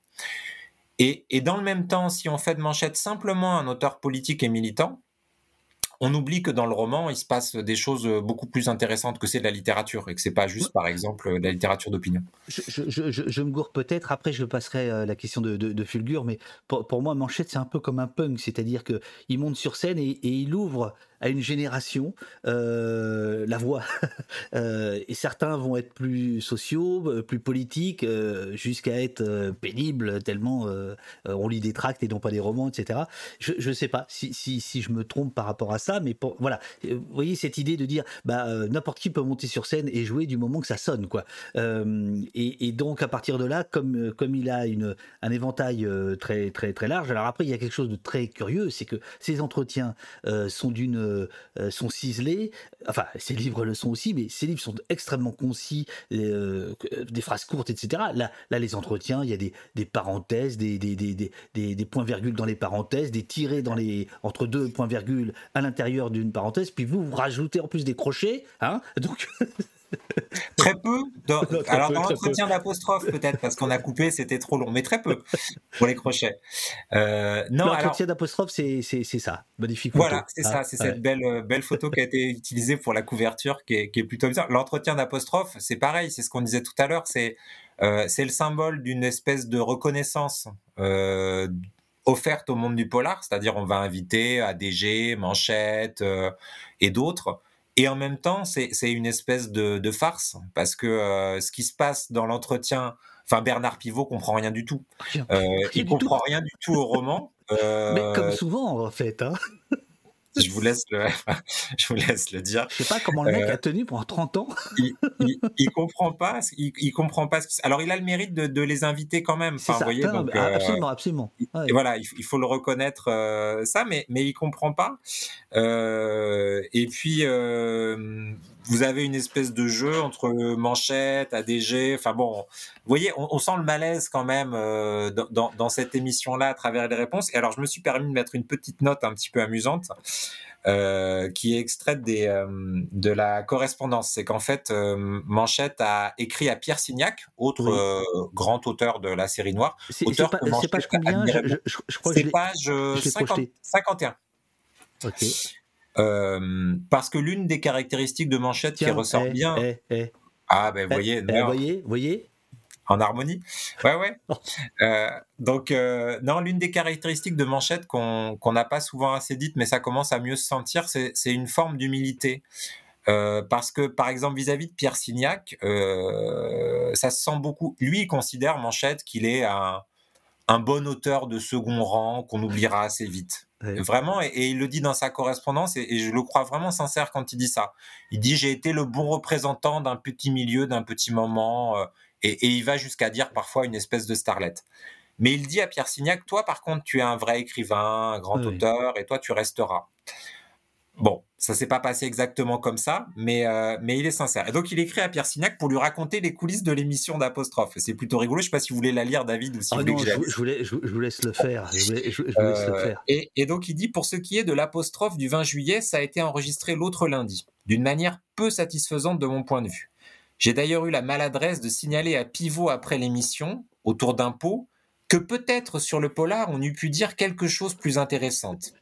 Et bien que j'eusse ajouté aussitôt que c'était moi qui étais fautif de n'avoir pas engagé le faire, puisque faire j'avais, dès la première question qui me fut posée, et en négligeant celle-ci, malgré ça, dis-je, dans les yeux de cet homme affable, j'ai vu le meurtre luire, qu'on n'osa n'être pas entièrement enthousiasmé par son émission dans quoi l'on venait de passer. vous voyez Là, il y a un moment où le masque tombe, voyez, le masque de l'émission tombe complètement. Et puis en plus, euh, vous aurez entendu la maîtrise, euh, la maîtrise de la concordance des temps de Manchette dans, dans cette réponse-là. Nous, nous- nous- nous l'au- nous l'aurons entendu, nous l'aurons entendu. Mais ce qui est extraordinaire, c'est que c'est toujours vrai. C'est-à-dire que tu- vous, vous sortez d'un plateau télé, si vous dites ah c'était pas terrible, vous n'êtes pas réinvité. hein.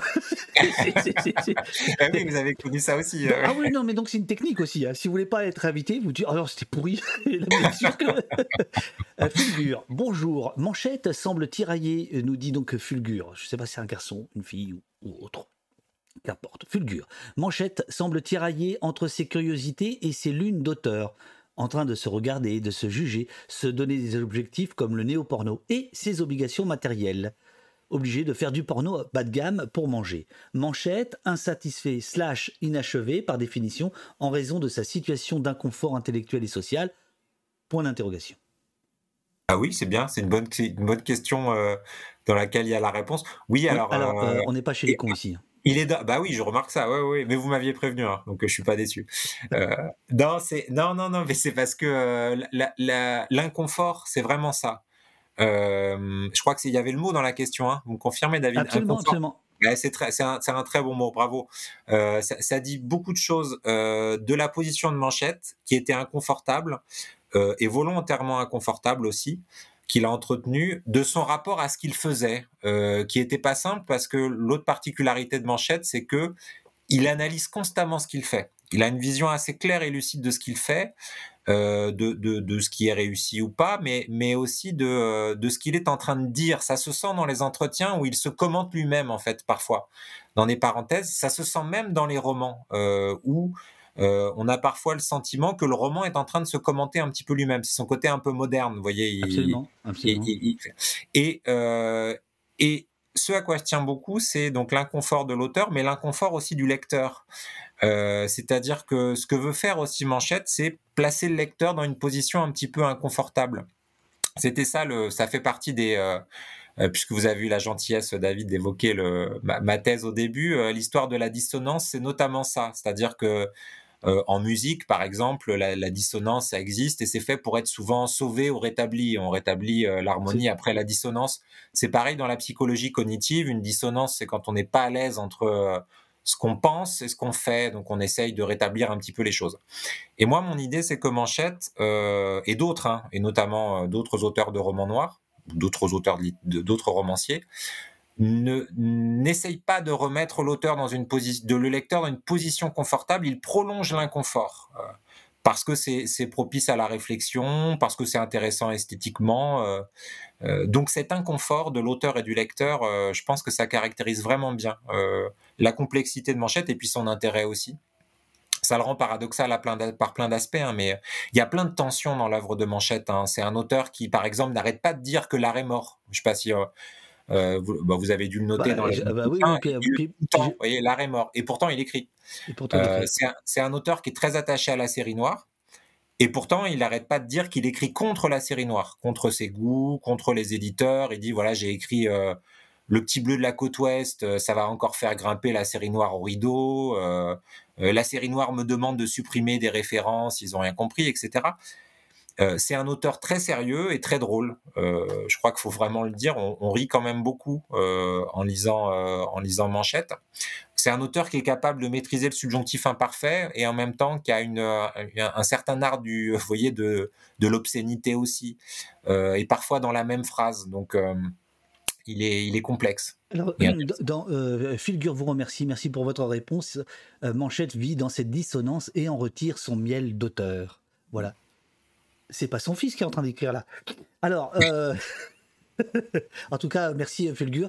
Euh, Il y a peu de questions, là tout le monde vous écoute. Euh, euh, N'hésitez pas si vous voulez Ah, poser je des parle trop peut-être. ah non, pas du tout, non, c'est parfait, c'est parfait. Alors, il y a un entretien, euh, le numéro 16, euh, que je trouve euh, presque pivot, sans mauvais jeu de mots avec Bernard, euh, qui, qui s'intitule La littérature alimentaire.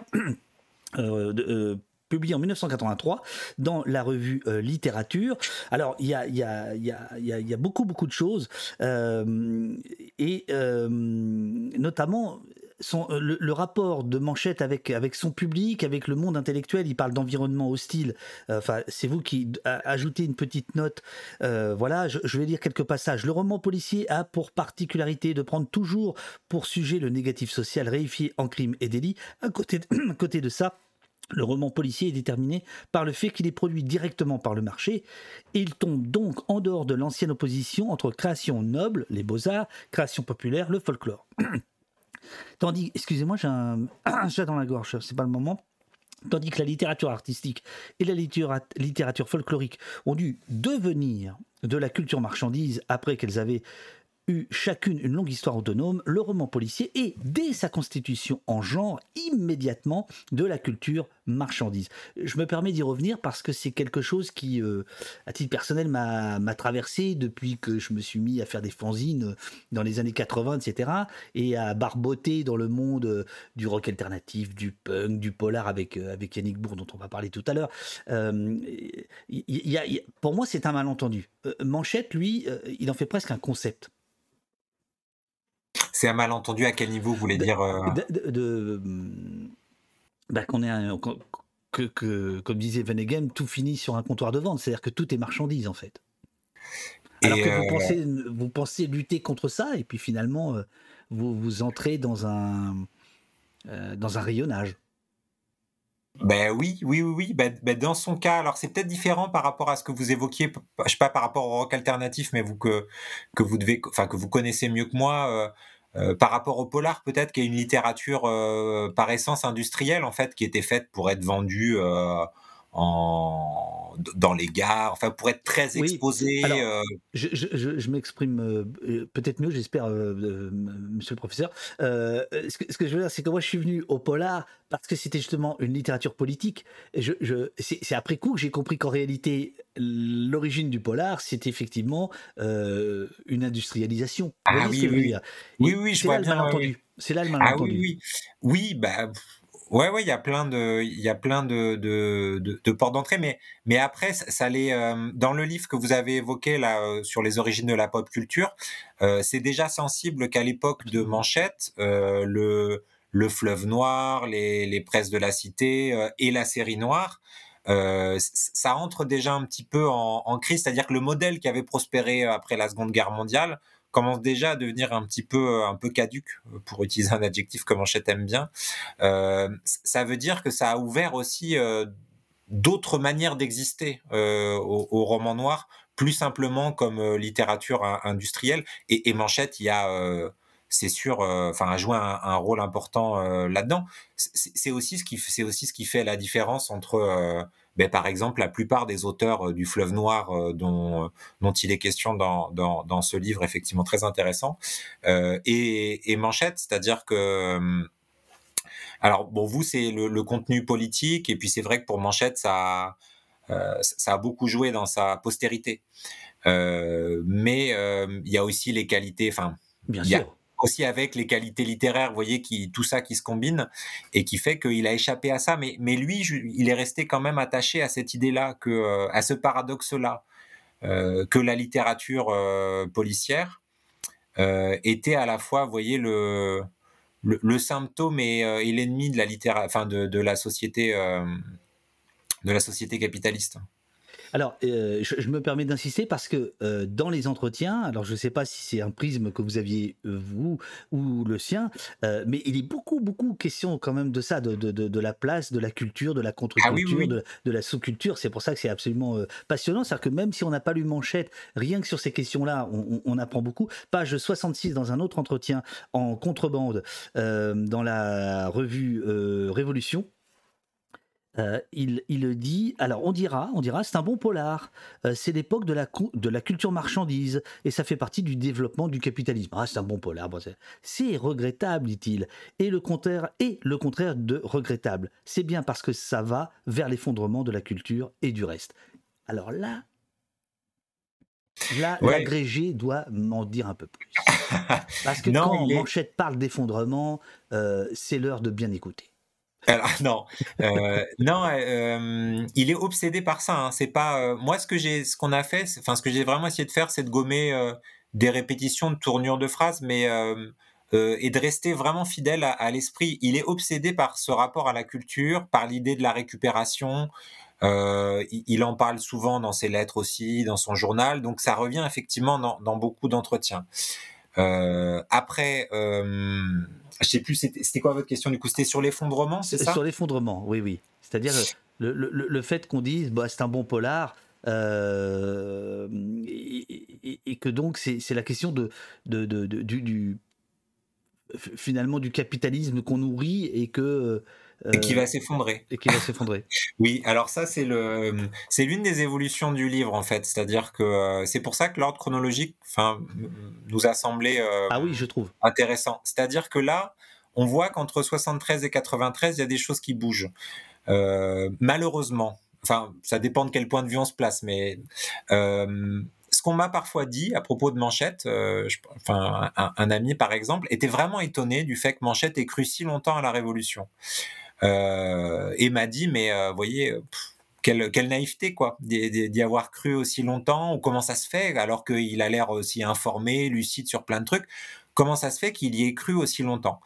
Euh, Le fait est que pendant longtemps, euh, il a l'impression que ce qui naît après mai 68, euh, une espèce de réveil de l'esprit, va se prolonger avec euh, des soubresauts, mais euh, va parvenir à euh, lézarder l'édifice capitaliste.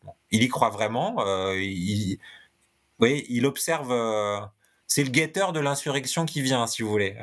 Il regarde les choses se faire, et, et à la fin, l'insurrection n'est pas venue. Euh, et donc, à la fin, dans, et notamment dans, dans l'entretien que vous avez, euh, vous avez publié avec Yannick, euh, dans- au début des années 90, Il est là. euh, il fait le constat, en fait, ah, très beau, Euh, c'est une couverture de Chosy. Jean-Christophe, s'il vous C'est plaît. ça. Euh, et euh, il fait le constat en fait qu'il s'est trompé d'une certaine manière, euh, qu'il a échoué dans ce qu'il voulait faire, c'est-à-dire faire du, du polar une littérature capable d'accompagner l'effondrement de la société capitaliste, et qu'il avait un pronostic en quelque sorte trop favorable par rapport à, euh, à- au regard qu'il portait sur euh, cet effondrement. Bon. Euh, et et c'est pas une bonne nouvelle pour lui parce que il y a une autre citation que j'aime bien que j'aime bien donner parce qu'il me semble qu'elle est toujours relativement actuelle. L'un des aspects de Manchette, alors c'est vrai que c'est ténu, mais c'est quand même là chez lui, notamment dans les années 80, c'est sa sensibilité à la problématique environnementale. Euh, par rapport au nucléaire, par exemple, il en est question dans des lettres. Il écrit à un auteur anglais pour dire que la, France est en train de devenir complètement folle, se, se nucléarise euh, à outrance euh, et, que- c'est extrêmement dangereux. Le truc, c'est que pour lui, la question écologique ne peut pas se penser toute seule. Elle se pense toujours dans la vie du tout, dans la totalité qui est celle de, euh, ah, c'est son regard marxiste sur la société capitaliste. Et dans dans l'entretien, il dit ça. Il dit qu'en fait, on vit, donc lui au début des années 90, et puis je pense que nous aussi encore, en attendant que l'économie démente en finisse progressivement, mais vite et assez complètement, avec l'espèce humaine et les autres espèces vivantes auxquelles nous sommes habitués depuis quelques millénaires. Donc en fait, c'était puisqu'il n'y a pas eu la révolution, ben c'est fichu. C'est-à-dire que l'économie démente va nous emporter euh, et va emporter avec elle tout. Euh, notamment les autres espèces vivantes auxquelles nous sommes hab- habitués depuis quelques millénaires. Ça, c'est quelque chose, vous voyez, qu'on trouve plus facilement au début des années 90 C'est ça. Au début des années 70. Alors, il y a un aspect quand même, euh, je trouve décourageant euh, chez Manchette. Je dis pas qu'il a tort, je dis juste qu'il est décourageant. Euh, c'est notamment dans, cet entretien sur, lequel on était à l'instant en contrebande, page 173, si vous voulez vous référer à votre propre ouvrage, puisque nous avons la même édition, la première, nul doute qu'il y en aura une deuxième après la fin d'Oposte. Euh, que se passe-t-il alors dans le genre qui, pourrait, qui aurait pu déboucher sur un nouveau type de narration? Ça, c'est la question de, de, de l'intervieweur. Manchette répond C'est terminé. Il faut chercher ailleurs. Dans Joyce, il y a tout. Toutes les formes romanesques, comme toutes les formes cinématographiques, sont dans Citizen Kane. Donc là, c'est la fameuse question des surréalistes pourquoi écrivez-vous? Hein Euh, Puisque tout a déjà été fait. Puisque Oui, Jo- ben, voilà, ça fait partie de ces paradoxes. euh, L'art est mort. Euh, et pourtant, ben, euh, il continuait à en faire. Et à un moment donné, il dit c'est mon plaisir, voyez-vous. Je crois qu'il dit ça à Emmanuel Carrère, euh, puisque Emmanuel Carrère fait partie aussi des, des intervieweurs. Il y, a, il y a des écrivains aussi qui dialoguent. Donc il y a Ah, Yannick, deuxième placement de produit là. Emmanuel Carrère. Ah bah dans le livre, ouais, bah, Ah, j'essaye de. Ouais, eh, c'est pas a la meilleure interview. Eh, eh, eh, franchement, c'est pas la meilleure interview. hein. C'est l'Emmanuel Carrère? Ouais, c'est pas la meilleure. Non, pas forcément, non. Ah, d'accord. non, mais je, je précise qu'il y a, il, est, il y a aussi des écrivains qui échangent avec lui. Il y a Emmanuel Carrère, Hervé Prudon aussi. Euh, Hervé Prudon, très bien. Excellent écrivain. Euh, Il y a Yannick Bourg. euh, Il y a aussi Robin Cook, qui a un entretien croisé avec Absolument. Robin Cook euh, ou Manuel Vasquez Montalban. Euh, et bah oui, c'est euh, alors c'est décourageant. C'est ça dépend. Oui, euh, c'est lucide, sans doute un petit peu euh, par rapport à sa position à lui. C'est humble aussi euh, parce que ça, veut dire derrière, bon ben moi je suis un petit amuseur euh, qui recycle les formes passées. Oui. Euh, et, en même temps, c'est pas vrai. Sinon, j'aurais pas eu envie de faire une thèse sur son œuvre à lui et à, à la place de celle de Joyce, vous voyez. Donc, il y, a- il y a quand même, il y a, il y a Non, un aspect novateur chez lui. Mais- il le répète tout le temps. Euh, il- il- euh, Il le répète tout le temps, donc c'est pas euh, une coquetterie de sa part. Ce que, ce que, Non. hein, c'est presque un trauma. Non, Euh, non, mais il, est- il en est convaincu, c'est-à-dire qu'il pense que, il le dit à un moment donné, les surréalistes disaient qu'ils écrivaient pas de romans, qu'il qu'il fallait pas écrire de romans, ils avaient parfaitement raison. Euh, bon, et pour autant, il continuait à en écrire, euh, parce que l'une des particularités de Manchette, c'est que, je l'ai pas dit au début, euh, mais il est venu, il dit qu'il est venu au roman par hasard, en fait. Il y avait un plan de carrière qui était de devenir scénariste. Euh, qui a pas tout à fait fonctionné. Il s'est rendu compte que c'était compliqué, personne lisait euh, ses scénarios, donc il s'est dit tiens, euh, je vais écrire des romans pour la série noire. Euh, ça va être, euh, les droits vont être achetés par le cinéma et ça va me faire une porte d'entrée. Je vais forcer la, forcer l'entrée en fait du cinéma, ce qui a bien fonctionné. Ça a fonctionné comme ça. Euh, et donc il est venu, dit-il, à, l'écriture un peu par hasard. C'est pas tout à fait vrai parce qu'il écrivait quand même avant. Mais c'est quelqu'un en fait qui a été obligé d'écrire pour vivre et qui après a fini par, par vivre pour écrire en fait. C'est-à-dire qu'il s'est vraiment passionné euh, pour l'écriture et il y a trouvé, alors je sais pas comment on pourrait appeler ça, une espèce de refuge, un espace, un terrain, euh, parce qu'il a écrit tout le temps, euh, beaucoup, constamment.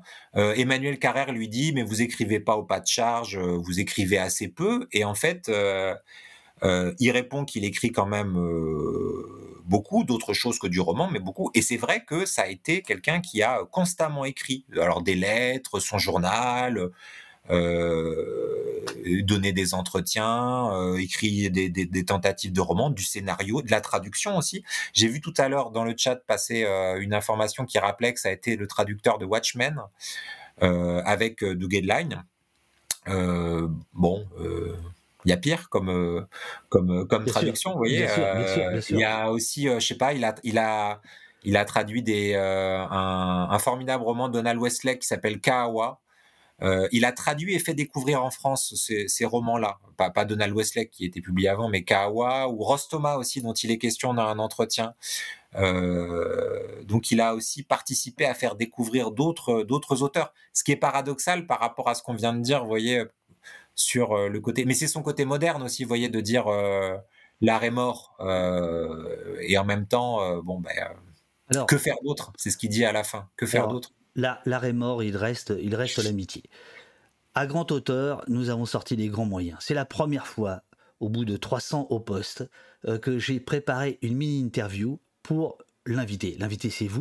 La mini-interview, c'est Pépère. Il est là, Euh, Yannick Bourg, très défavorablement connu de nos services. Je vais enclencher la vidéo. Euh, c'est une petite vidéo euh, qu'on a enregistrée hier ou avant-hier.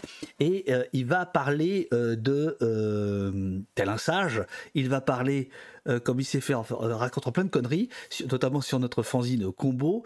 Euh, et euh, il, va, il va raconter comment il a rencontré Manchette, puisque euh, il y a quelque chose de, de, bah, de super. Et je pense que Yannick est. Enfin, moi, je suis fier que vous ayez retenu euh, deux interviews euh, faites par Yannick de Jean-Patrick Manchette, dont celle dans Combo que je montrerai tout à l'heure. Alors, j'espère que vous allez entendre le son, euh, Nicolas. Si, si vous entendez pas le son, je, je vous résumerai la pensée de, de, de Yannick. Si vous pouvez simplement me dire dès le début si vous entendez le son. Si oui, ça me permet d'aller me faire un petit café. Sinon, je suis obligé de rester pour vous restituer ce qu'il dit. Vous voyez le bordel? Ah ouais, je vois. Ah, Et il n'y a que des hommes en gris aujourd'hui. Allons-y. 3, 4. Ah bah là, déjà, on n'entend pas. Si? Non Attendez. Attendez, attendez, attendez, attendez, attendez. Hop. Est-ce que vous entendez, vous? Hélas, non. Hélas, non. Moi non plus. Attends. Attendez, attendez, attendez. Ah, c'est les...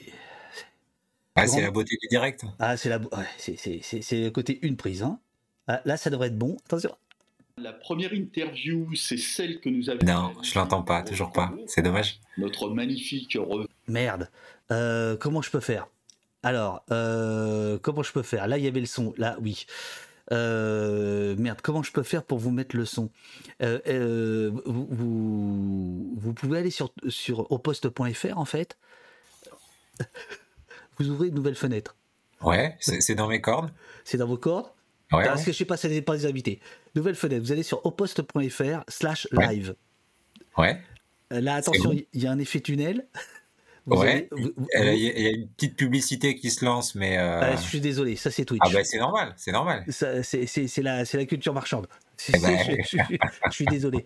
Euh, notre but, c'est de sortir de Twitch quand on aura assez d'abonnés. Comme ça, il n'y aura plus de publicité. Alors, quand la publicité est terminée, non, parce que je pense que ça va vous faire rigoler de, de- d'entendre Yannick. Ah bah oui, oui. Donc, euh, vous, vous me dites quand, quand vous vous voyez, quand vous nous voyez. Vivement Pause voilà, puisse se passer de Jeff Bezos. l'autre son. Ouais, c'est ça. Oh, Voilà. Alors, un petit signe de tête. Attention, 3, 4. première interview, c'est celle que nous avions réalisée pour euh, Combo, notre magnifique revue rock, rap, polar et autres excentricités, qui s'est déroulée, si mes souvenirs sont bons, c'était le dernier numéro, donc c'était en 1991. Et j'avais envoyé un petit mot à Manchette pour lui demander s'il accepterait d'être, euh, d'intervenir dans notre revue confidentielle et au-delà, hein, finalement, avec notre aura superbe aussi. Et il avait accepté euh, très très gentiment et je lui avais adressé donc les questions qui figurent dans le recueil, sur lesquelles il avait répondu longuement par lettre, tapé à la machine sur une espèce de papier pelure. Je me souviens, c'était une machine euh, vraiment à l'ancienne qui faisait des trous dans les hauts, etc., parce qu'il faisait des doubles. Et donc euh, l'original assez marrant, c'est euh, mais c'est en, soi la forme est impeccable, quoi. Il y a pas, il y a pas, il reprend rien, c'est parfait, quoi. C'est un document dont, que je suis très content d'avoir, de posséder dans mes maigres archives. Ça, c'est un truc que je garde. Et la seconde, pour résumer grosso modo, c'est dans le jour, l'éphémère quotidien auquel nous avons, dans lequel nous avons œuvré, sévi, participé, euh, qui a été aussi euh, une Ouais, 92-93. Et là, de la même façon, je l'avais relancé pour, parce que ça intéressait évidemment la rédaction, le journal. Il n'y avait pas d'actualité manchette, mais euh, comme j'avais eu un, assez bon contact finalement, alors que les circonstances étaient particulièrement, euh, on va dire, spéciales, puisqu'il s'était fait interner vo- volontairement à l'hôpital Saint-Antoine à Paris comme il le disait, dans le pavillon des fous légers, des, euh, des cas pas trop, pas trop graves, mais c'était une volonté de sa part de se faire soigner. Je pense que son cancer était peut-être diagnostiqué, mais enfin il y avait une rémission. Enfin je sais plus. En tout cas c'était pour des problèmes psychiques qu'il était à l'hôpital. Et il avait accepté que je vienne le, à deux reprises le voir, discuter, faire une, sorte de, prolongation de la première interview. Et c'était assez étonnant parce que je me souviens qu'il faisait moche comme tout. Puis l'hôpital Saint-Antoine est vraiment immense. Et on était sur les dalles à l'extérieur de la terrasse. Et ça faisait vraiment, ça me rappelait la ZUP de mon enfance à Fontenay-sous-Bois, de, grands immeubles cernés comme ça, dans des, cours complètement bétonnés. Et il, me- parlait de jazz, il me faisait écouter des choses. Euh, à, la, à la fin de l'entretien, euh, il, il avait tenu à m'emmener dans l'hôpital Saint-Antoine. On avait fait une longue déambulation. Il m'avait présenté aux médecins, aux infirmières. On avait fini à la cafétéria. Sa femme était venue nous rejoindre, etc. Enfin, c'était assez étonnant. Et, comme dans comme dans les interviews, il n'y avait pas besoin de le, le titiller beaucoup pour qu'il embraye immédiatement, euh, spontanément, avec une parole comme ça, d'une fluidité, d'une précision. euh, vraiment, ce qui était frappant, c'est que quand tu lis les, textes des interviews, tu as vraiment un, français d'une une correction, je dirais, exemplaire, mais au quotidien, dans la conversation, c'était vraiment ça. Il maîtrisait parfaitement le français. tu avais à la fois une, syntaxe, un vocabulaire et une fluidité et augmenté d'idées, de réflexions, etc. Et de, espèce de flou comme ça qui était, qui était, et je crois que tous ces interlocuteurs l'ont vécu ça, même ceux qui d'appel téléphonique, c'était vraiment à la fois un bavard, mais un bavard érudit et intelligent. Son érudition n'était pas une érudition avide, c'était une, une, érudition sur laquelle euh, s'appliquait une critique, une autocritique de sa part, etc. Et ça, c'était vraiment en mouvement. Voilà, mon cher Nicolas, je vous laisse écouter la fin. Il y a un décalage. Allô? C'est bon? Vous m'entendez de nouveau? Ça y est, c'est bon. Ouais, c'est bon. parfait. Allez, les c'est du direct. parfait.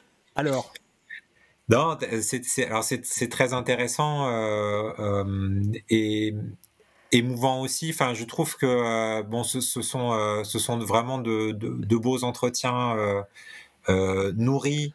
euh, ceux qui, ceux qui ont été menés par, par Yannick Bourg, il y a plein de choses qui peuvent ravir ceux qui connaissent Manchette, mais enfin ceux qui aiment la littérature en général, parce qu'ils posent des questions, vous voyez, sur euh, le, le, le- je sais pas, l'utilisation de, de, de petits détails littéraires. Donc c'est très intéressant pour ça. Et, ce qu'il raconte là sur les sur les détails de, de la rencontre en elle-même.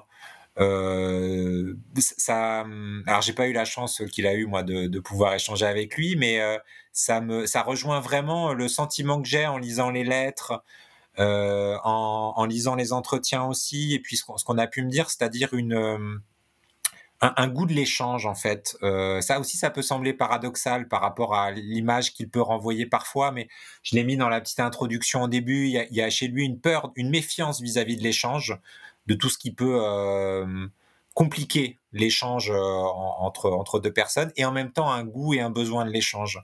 Euh, et ça rejoint, ça, enfin, il me semble que ça rejoint bien ce que dit, euh, ce que raconte Yannick de cette facilité avec laquelle, vous voyez, il, il peut, il peut faire connaissance. Alors ça devait être, vous voyez, je comprends qu'il en garde un souvenir fort et puis et, très précis parce que bon, j'imagine que la déambulation dans les couloirs de, de l'hôpital psychiatrique en compagnie de Jean-Patrick Manchette, ça doit effectivement, ça doit marquer, mais ça aussi, ça, enfin moi, ça me le rend vraiment extrêmement sympathique, euh, Manchette, c'est-à-dire que euh, euh, dans et- la et- plupart, il faut dire ça, c'est une des grandes qualités de, de Yannick, hein, c'est qu'il vous rend sympathique euh, quand, il, quand il le décide. Parce que s'il décide de vous rendre antipathique quelqu'un, il sait faire aussi. Mais non, Manchette, non, il se trouve parce que il faut, il faut le dire en réalité, euh, c'est une des toutes, de- toutes dernières interviews euh, longues Oui, de, oui, de- oui. de- de Jean-Patrick Manchette, si ce n'est la dernière, puisqu'après, euh, donc je disais, vous en avez mis deux de, de manchette par, euh, par Yannick, euh, qui est celle dans un journal qui s'appelait Le Jour. Bon, c'est une autre histoire, magnifique histoire, euh, quotidien gauchiste qui, qui voulait qui, qui, qui, qui, qui mordait les mollets de Libération, mais qui n'a pas tenu très longtemps, hein, qu'on vendait à la criée dans les rues de Paris. Enfin bon, c'est toute une histoire. Voilà. Et, et Et, donc, euh, oui, bien sûr. Dans, Ouais, la- la on a même c'est- effectivement l'introduction que, que je vous conseille de lire, qui est de, de- donc de Yannick Bourg, où il raconte, euh, euh, il raconte ça. Euh, faut que je retrouve, voilà, faut que je retrouve mon livre, je sais plus où je l'ai posé, il est là. Euh, c'est assez beau aussi, c'est-à-dire on, on a enlevé quasiment toutes les introductions parce que souvent elles apportent rien. Elles, elles présentent Jean-Patrick Manchette au lecteur du journal, donc euh, bon, ça n'avait pas d'intérêt. Par contre, ici c'est intéressant parce que ça présente un petit peu le. Bah, c'est le- normal. Yannick la Bourg, c'est l'anti-journaliste. C'est-à-dire que moi, j'étais son chef euh, au jour. Et je lui demandais un chapeau. C'est-à-dire le genre de chapeau que des gens comme vous enlèvent à la raison, parce que ça n'a aucun intérêt. Et lui, il fait autre chose. Et donc, ça reste. Ah, il, il est fort, il est fort. oui, et puis vous voyez, euh, il dit donc euh, Jean-Patrick Manchette avait les cheveux longs, poivre et sel, sa tête était creusée. Il était vêtu d'un ensemble de jeans bleus, d'une chemise violette. Au cou, il portait deux bandanas rouges superposées. Mais on ne voyait que sa casquette noire de rappeur et ses lunettes de soleil quand il s'était approché à petits pas douloureux. Il avait mis son habit de clown, a-t-il dit plus tard. Après les présentations, on est allé s'asseoir sur le banc d'une terrasse de béton cernée par des bâtisses de style HLM. On a parlé entre deux rafales froides du vent d'avril. Les chorus du saxophone de Jackie McLean soufflaient plein pot dans les écouteurs de son Walkman, il fumait sans arrêt. Quand il a enlevé ses lunettes, son œil droit pétillait d'intelligence, le gauche s'éteignait sur son visage. Là aussi, vous voyez un peu de dissonance. Jean-Patrick Manchette faisait beaucoup de gestes en parlant et c'était toujours intéressant. Bon. Euh, oui, c'est assez. Euh, ça permet de terminer sur cette note-là le livre. En plus, ça s'intitule Que faire d'autre? Parce que euh, contrairement à l'image qui a, vous voyez, qui a longtemps couru sur Manchette d'un auteur qui serait paralysé, euh, incapable d'écrire, prisonnier de la page blanche, en fait. Le, le, redémarrage a été compliqué, mais, mais il n'a pas cessé d'écrire et d'être attaché à l'écriture. Donc il dit voilà, que, que faire d'autre qu'écrire? Euh, Alors, je... Le livre d'entretien se termine là-dessus. La correspondance, c'était un peu sur la même note. Euh, pour ceux qui auraient envie de lire les lettres aussi, euh, je, je, pense que c'est dans le même esprit, c'est-à-dire que à la fin de sa vie, Manchette a répondu à une classe de lycéens. il était, il lui, bon, il l'ignorait, mais il lui restait six mois à vivre. Il n'était pas au mieux de sa forme déjà, même s'il ignorait donc qu'il allait avoir une, une, une rechute dans, dans, son cancer. Et, et donc une classe de lycée lui écrit euh, pour lui poser plein de questions sur son œuvre, sur lui, sur son rapport à l'écriture, euh, euh sur ceux de la classe qui n'aiment pas lire, donnez-nous envie de lire, vous voyez. Mmh, mmh, mmh. et donc, non seulement il va leur répondre très gentiment, mais très longuement, de manière très détaillée. Et, et à cette classe de lycéens-là, il va écrire, si vous voulez, ce qui est sans doute l'une de ses plus belles lettres ça dit quelque chose d'une espèce de générosité, si vous voulez. Autant dans l'entretien que vous avez lu tout à l'heure sur dans littérature, vous voyez, là il est un peu plus cassant parce que euh, c'est une revue universitaire et, et, et, il attend rien de ces gens-là très clairement. Vous voyez, oui, ça l'intéresse pas. Ouais, il bien. attend aucune reconnaissance et cela il peut il peut les envoyer se faire voir. Comme des journalistes aussi, hein, ça lui est arrivé dans la correspondance, il refuse qu'un entretien soit publié dans Le Monde parce qu'on a trop réécrit et que ça veut plus rien dire et qu'il dit même même pour les calembredaines du, du monde euh, ce, serait trop mauvais, quoi. Donc, euh, donc de tous ceux qui pouvaient lui apporter une espèce de reconnaissance institutionnelle, ceux-là, vous voyez, euh, il les regardait de loin. Par contre, des lecteurs qui lui écrivent, des lycéens, des gens qui viennent le voir pour discuter oui, avec que... lui parce qu'ils sont sincèrement admiratifs de son œuvre, comme vous, comme Yannick, comme Jean-Christophe Chauzy aussi, je sais, qui, euh, qui a échangé avec lui, qui est, euh, euh, qui a échangé des lettres, il Parce est dans la correspondance. Le, le, le, gars, il, il, accorde, il accorde un entretien à cette revue que j'aime d'amour, mais enfin qui était, qui était un fanzine, quoi, hein, qui s'appelait. Ben oui. Euh, voilà, et, et, et c'est-à-dire qu'il prend le temps de, de, de répondre. Voilà, j'essaie j'essaie. Voilà, c'est ici. Euh, non, ça c'est Nick Drake, non, ça c'est autre chose. Attendez, euh, Manchette, c'est là, voilà, Jean-Patrick Manchette, la position du romancier noir solitaire. Vous remarquerez que c'était moi qui faisais la maquette. Euh, je suis resté quand même très helvética, moi, vous voyez, les clac, clac, j'aime bien, c'est marrant, tiens, on est en 91 là, dis donc. Bon, bref. Et donc voilà, il, il, euh, à une classe euh, d'élèves, à des fanzines, il pouvait euh, accorder plus d'importance qu'à qu Le Monde. Et ça, c'est bien. Alors, quand même, si, il vous reste quelques minutes ou pas? Parce Ah, mais moi, j'ai tout mon temps. Hein. J'ai tout mon temps aujourd'hui. J'aimerais bien qu'on qu rentre dans, quand même dans les détails justement de ces, de ces ouais. derniers entretiens, parce que il est quand même cassant, le, le, le manchette, ah, oui. et j'aime beaucoup. Alors, il dit Quoi qu'il en soit, en parlant d'art industriel, on y revient, je souhaitais manœuvrer comme un Hamet, Hamet. Mais j'étais un cavalier plus maladroit et la situation était plus propice à la récupération. On en parlait tout à l'heure. Les ouvertures du ouvrez guillemets, néopolar ont été progressivement conquises par des littérateurs d'art ou bien des raquetteurs stalino, trotskistes, euh, oh, ouais, Gorbatchev. À mesure qu'ils se développaient, je ralentissais. Depuis 1980, ils sont florissants. Depuis 1980, j'ai cessé de publier à six mois près.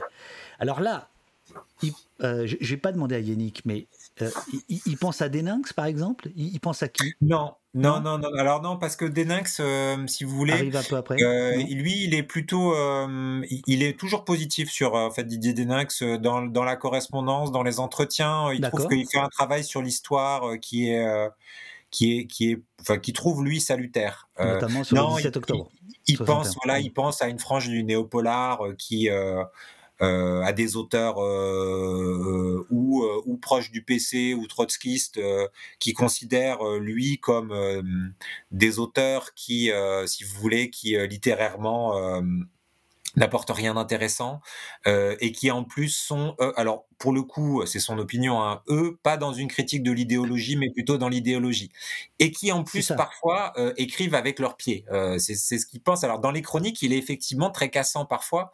Il l'est notamment avec Frédéric Fajardi, euh, qui est un auteur dont il a plutôt apprécié les premiers romans, Tueur de flics ou La nuit des chabotés, mais par exemple avec un roman qui s'intitule, je crois, Sniper Là, il dit que, vraiment, euh, c'est plus possible d'être aimable avec Fajardi. Euh, il dit à un moment donné, je crois, euh, que qu'il est stalino-gluant. Et donc il dit, alors voilà, il dit en même temps c'est gênant parce que, enfin, ça pourrait être gênant parce que Frédéric Fajardi fait me tresse des, des, des, couronnes d'éloges. et donc il dit après, serais-je assez salaud pour dire que Fajardi écrit comme un cochon Placerais-je l'amour de la langue au-dessus de la camaraderie de métier? Et oui.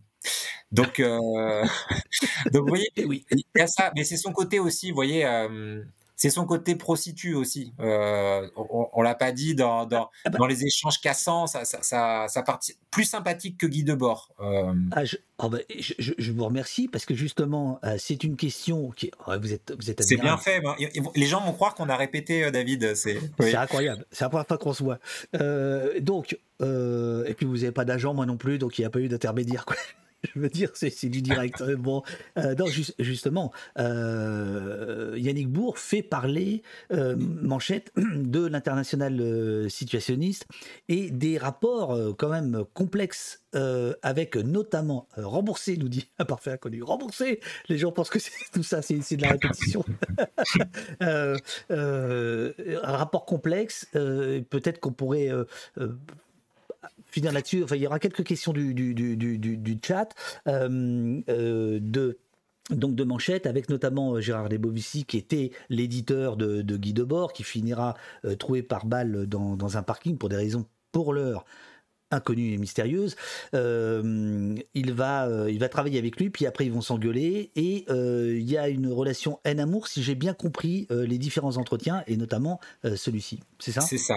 Oui, oui, c'est ça. Alors d'abord, ce qu'il faut dire, c'est que Manchette a été dans les années 60 ébloui par certains textes de l'international situationniste, euh, et que ça a été pour lui, euh, je sais pas, pour simplifier, avec avec Hegel et, quelques autres lectures, sa grande découverte des années 60. Donc euh, ça l'a nourri et qu'il n'a n'a cessé après de lire euh, les situationnistes et Guy Debord. Alors il dit qu'il a essayé de sortir de l'admiration stupidement passive, enfin ou béate, euh, mais que globalement, il tombe souvent d'accord quand même avec euh, Guy Debord, qu'il a beaucoup lu, semble-t-il. Et notamment, il fait beaucoup référence aux commentaires sur la société du spectacle à la fin de sa vie, euh, ce qui résonne avec, avec son œuvre. Donc, ça a été un vrai lecteur, je veux dire, sincèrement intéressé par, et, de ce point de vue-là, qui, se considérait lui comme plutôt en retrait. Après, il y a eu effectivement des échanges avec les Bovici dans les années 70. Euh, alors, j'ai mis une petite note pour préciser parce que je trouvais ça intéressant que les Bovici, au début des années 70, je crois que c'est en 73, euh, contactent Manchette. Manchette raconte dans son journal que les Bovici le contactent pour euh, s'occuper de certaines de ses affaires. Donc, ils se rencontrent et tout, donc il y a plutôt une relation qui se noue. Quelques années plus tard, une fois que Manchette est devenu un nom un peu médiatique du roman noir, une fois que ces romans étaient adaptés au cinéma, Nada par Claude Chabrol, Au Dingo au château par Boisset, Faut la tuer, euh, et il y aura après d'autres euh, adaptations, oui, y compris par Delon. Et, et, et les Bovici, c'était euh, un producteur de cinéma. Voilà, C'est-à-dire le producteur de cinéma des grandes stars en plus. Hein, me semble-t-il, qui était aussi euh, l'éditeur euh, de, de, de, Guy Debord, euh, qui lui avait acheté une salle de cinéma pour diffuser ses films imbitables. bon, quand même. Ouais, c'est ça. Et donc, et il était aussi éditeur ouais. pour Champ Libre, et, et Manchette avait imaginé le titre d'ailleurs d'une collection de science-fiction pour pour Champ Libre. Et il se trouve qu'en fait, euh, dans, Chute dans libre, la deuxième selon votre note années... 97, page 264. Ah. C'est ça que vous cherchez Vous cherchez vos ouais, Non, non, non, je... mais, mais ça va m'éviter de dire des bêtises. Voyez, pour, non, non, mais c'est ça, page, être... page 200... Non, non, mais je l'ai lu, page 264. Euh, Gérard Lebovici lui reproche alors d'appartenir au parti du mensonge et de la falsification. Voilà, Il ça. décrète également rien provenant de vous ni des vôtres ne sera publié à champ libre. Dès lors, non seulement Manchette, écrivez-vous, ne peut plus traduire de romans pour la collection Chute libre, dont il a pourtant imaginé le nom, mais l'interdiction s'applique aussi à son épouse. Voilà, et, et même ajoute Gérard Lebovici à ses enfants, enfin à, à ses descendants, sauf s'il euh, renie publiquement. euh, Enfin, c'est quelque chose comme ça. Donc c'est un échange extrêmement violent. euh, et Manchette répond à Lebovici euh, parce que, euh, dit-il, enfin, je, il faudrait relire la lettre, mais notamment parce qu'il apprécie pas, si vous voulez, qu'on interdise à son épouse de traduire, euh, parce que lui serait considéré comme une espèce de euh, de, de, de starlet euh, médiatique par les situationnistes. Donc ça, c'est un échange effectivement très cinglant. Euh, vous pouvez le lire, il est dans la correspondance de, euh, des, des éditions Champ Libre. Euh, bon, dans la veine des échanges euh, entre situationnistes. Enfin, ça, ça, ça, vous voyez, ça, Alors, ça fait le buzz, quoi. Vous voyez, ça, ça- c'est cinglant. Oui, non, mais c'est ça la question. Est-ce que c'était pour faire le buzz avant le buzz? Non, non, non, que c'était sincère mais non, parce que c'était, c'était une correspondance, donc c'était, euh, c'était pas fait pour être diffusé, Ah oui, mais, mais, la euh, correspondance, c'est aussi fait pour. Allez, j'ai reçu une lettre de machin, tata. non? Non, mais bah, parce qu'en fait, je crois que Manchette lui a lui a envoyé, euh, il me semble que c'est le, le petit bleu de la côte ouest avec une dédicace, et que la dédicace a un peu ulcéré les Bovici, euh, qui lui dit que, euh, en gros, ce qu'il a fait dans le polar et dans, dans tout ce qui peut être récupéré euh, ne lui sera pas automatiquement pardonné. Il y a un truc genre non, Monsieur Manchette, tout ne vous sera pas automatiquement pardonné.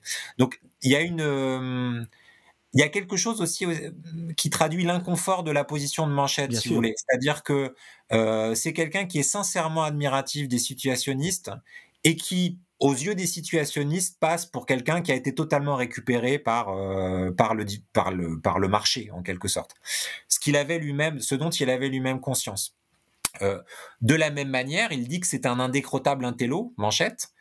C'est un indécrottable intello qui œuvre dans une collection populaire. Donc, d'une certaine manière, il sera toujours trop intello pour ceux qui apprécient euh, la, la dimension populaire de la collection et trop populaire pour euh, ceux qui le regarderont de haut. Mais c'est- donc, c'est toujours l'inconfort de sa position euh, qu'il qu'il va maintenir. Donc, ça, c'est un échange un peu cinglant. Ce que dit Manchette dans les entretiens plus tard, c'est qu'il regrette, en fait, qu'il n'avait pas compris, il- n'avait pas perçu l'importance, en fait, de Gérard Lebovici à ce moment-là. Et il reconnaît euh, qu'il s'est trompé, c'est-à-dire euh, on est à la fin, si vous voulez, de sa vie et que son, pronostic favorable sur le polar et sur le monde, il, reconnaît que de ce point de vue-là, il a fait un peu erreur et que les Bovici avaient raison euh, sur, euh, sur ce qu'il lui disait, même s'il l'a pas reconnu sur le moment. Et donc, effectivement, il raconte qu'il a été très affecté par la mort de les Bovici. Il le dit dans les entretiens. C'est vrai parce que dans les chroniques, j'ai mis une petite note là-dessus pour dire que euh, quand Manchette a été hospitalisé, alors il raconte dans ses chroniques de Polar euh, son séjour à l'hôpital qu'il décrit comme une expérience euh, passionnante, avec, beaucoup d'ironie, et notamment comment il a été à un moment dans une espèce de délire où il s'imaginait revenu aux enfers. Et que dans les enfers aussi, on préparait la révolution et que la révolution était menée par les Bovici. Et que là, ils se réconcilient un petit peu tous les deux, vous voyez, euh, à titre, à titre posthume.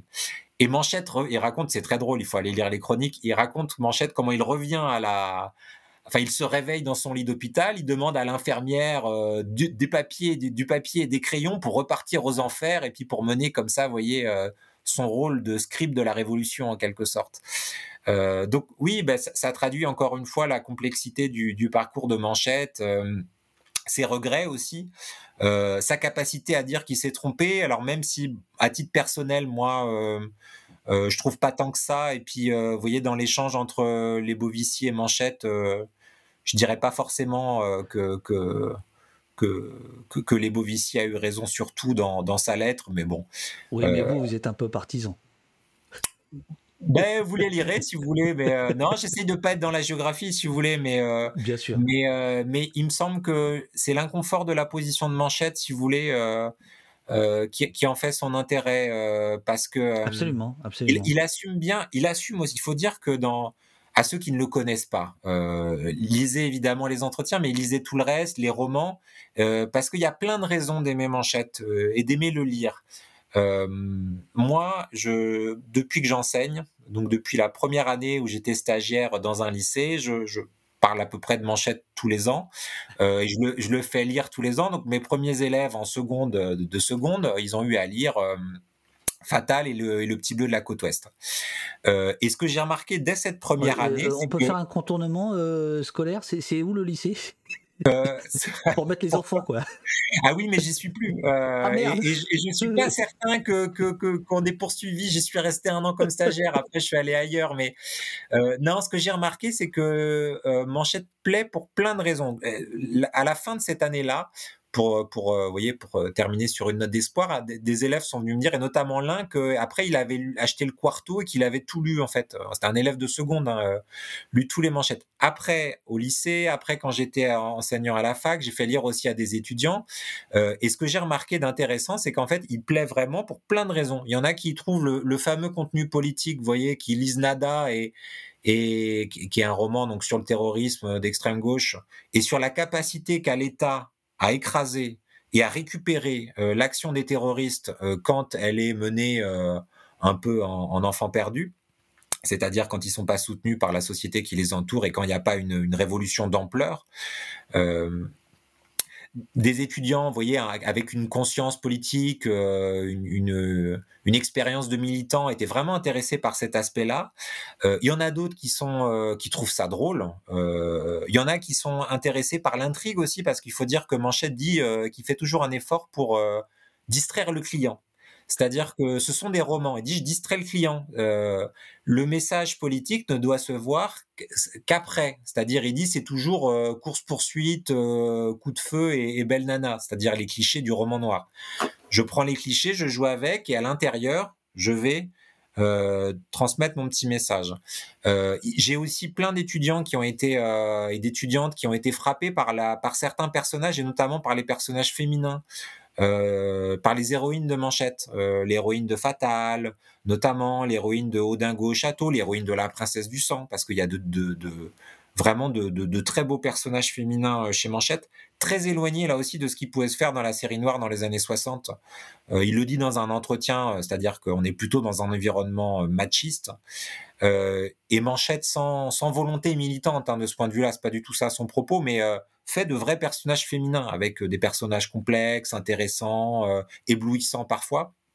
Si vous avez envie, euh, à la fin de Fatal, par exemple, il y a une, une espèce d'apothéose très belle et poétique du personnage féminin. il y en a qui apprécient ça aussi pour le goût de la langue, parce que c'est c'est vachement bien écrit, quoi. il faut il faut le dire aussi. Il y a aussi, c'est réaliste, mais c'est jamais simplement réaliste. Euh, il dit à un moment donné, Manchette, je sais plus, euh, je sais plus trop où. Euh, c'est le plaisir de la création. Ça n'est pas supportable d'aller simplement photographier la réalité. Ça veut dire qu'il y a toujours un travail sur la langue. Alors tout à l'heure, vous avez dit, et je suis d'accord avec vous, évidemment, il y a le côté clinique des phrases, vous voyez, des phrases courtes, le côté un peu sec. Euh, c'est vrai, et puis c'est ce qu'il dit tout le temps, dans, c'est ce qu'il dit souvent dans les entretiens, parce que c'est le côté, l'écriture à l'os du behaviorisme américain. C'est ça. Mais en même temps, il est vraiment parfaitement, il peut, euh, il peut contracter la langue, il peut la déployer.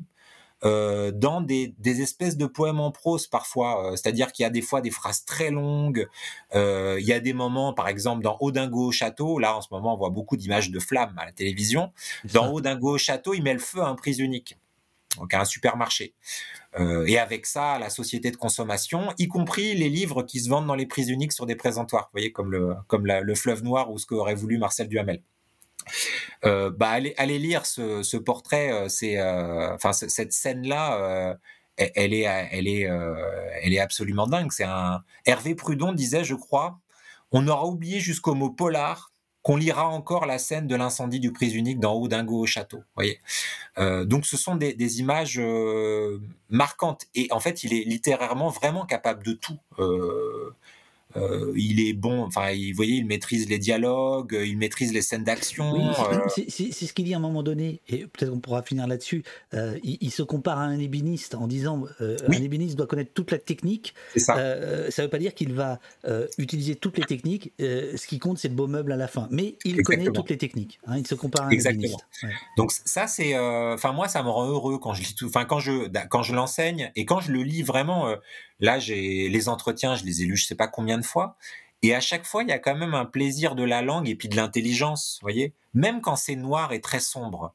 Euh, parce que ce qu'il dit sur notre monde à nous, euh, vous voyez, euh, à un moment donné, il dit que lui, ce qu'il horrifie, c'est la domination du capital sur la vie, la dictature de la marchandise qui tue le temps et a fait disparaître l'humain. Tout ce qui pouvait être la part sublime de la vie, qui est disparu, qui, qui, qui, qui s'évanouit de la société, pour lui, l'art doit quand même arriver à, aller contre ça, voyez, euh, et à restituer aussi un peu de cette part sublime de la vie. C'est pas euh, c'est pas un regard très optimiste sur sur le, monde qui l'entoure ni sur le nôtre, euh, et c'est réjouissant quand même parce que parce que c'est bien dit, parce que c'est intéressant. Si vous voulez, euh, j'avais préparé une petite citation que j'aime bien, qui vient des chroniques euh, de, de Manchette, euh, où il parle de Robin Cook, parce qu'il est question de Robin Cook dans les euh, dans les entretiens. C'est un entretien croisé. Robin Cook, très grand auteur de romans noirs, euh, avec qui Manchette a échangé, fraternisé, vraiment, on peut le dire. Euh, ils ont échangé des lettres. Et dans ces chroniques, Manchette euh, rend hommage à titre posthume à Robin Cook. Euh, il commence par une lettre de Kafka, une lettre connue, de Franz Kafka, âgé de 21 ans, dans une lettre assez connue à Oscar Polak. Il me semble d'ailleurs qu'on ne devrait lire que les livres qui vous mordent et vous piquent. Si le livre que nous lisons ne nous réveille pas d'un coup de poing sur le crâne, à quoi bon le lire? Pour qu'il nous rende heureux comme tu l'écris, mon Dieu. Nous serions tout aussi heureux si nous n'avions pas de livres. Et des livres qui nous rendent heureux, nous pourrions à la rigueur en écrire nous-mêmes. En revanche, nous avons besoin de livres qui agissent sur nous comme un malheur dont nous souffririons beaucoup, comme la mort de quelqu'un que nous aimerions plus que nous-mêmes, comme si nous étions proscrits, condamnés à vivre dans les forêts loin de tous les hommes, comme un suicide. Un livre doit être la hache qui brise la mer gelée en nous, voilà ce que je crois. Et là, Manchette reprend le fil après la citation. Cela ressemble terriblement à Robin Cook, à ce qu'il disait tard les soirs, et aussi à ce qu'il a réussi à écrire. Là où le jeune et névrotique Franz Kafka se trompe, c'est quand il oppose les livres qui rendent heureux et les livres qui agissent sur nous comme un malheur. La célèbre promesse de bonheur se trouve dans les textes angoissants de l'homme de Prague. Elle se trouve jusque dans les romans les plus atroces de Robin Cook. Il écrivait des horreurs parce qu'il écrivait contre l'horreur. Quelqu'un qui lutte aussi ardemment contre ce qu'il y a de pire manie sans doute la hache qui brise la mer gelée en, nous. Mais c'est beau, et la beauté rend heureux, ceux du moins qui ne s'imaginent pas que le bonheur c'est du confort. Mais c'est beau et la beauté rend heureux. Même dans la noirceur, voyez, euh, une espèce de lucidité un peu qui peut sembler un petit peu, euh, un petit peu déprimante. Il y a quand même une part de beauté euh, et de joie euh, qui, euh, qui surnage.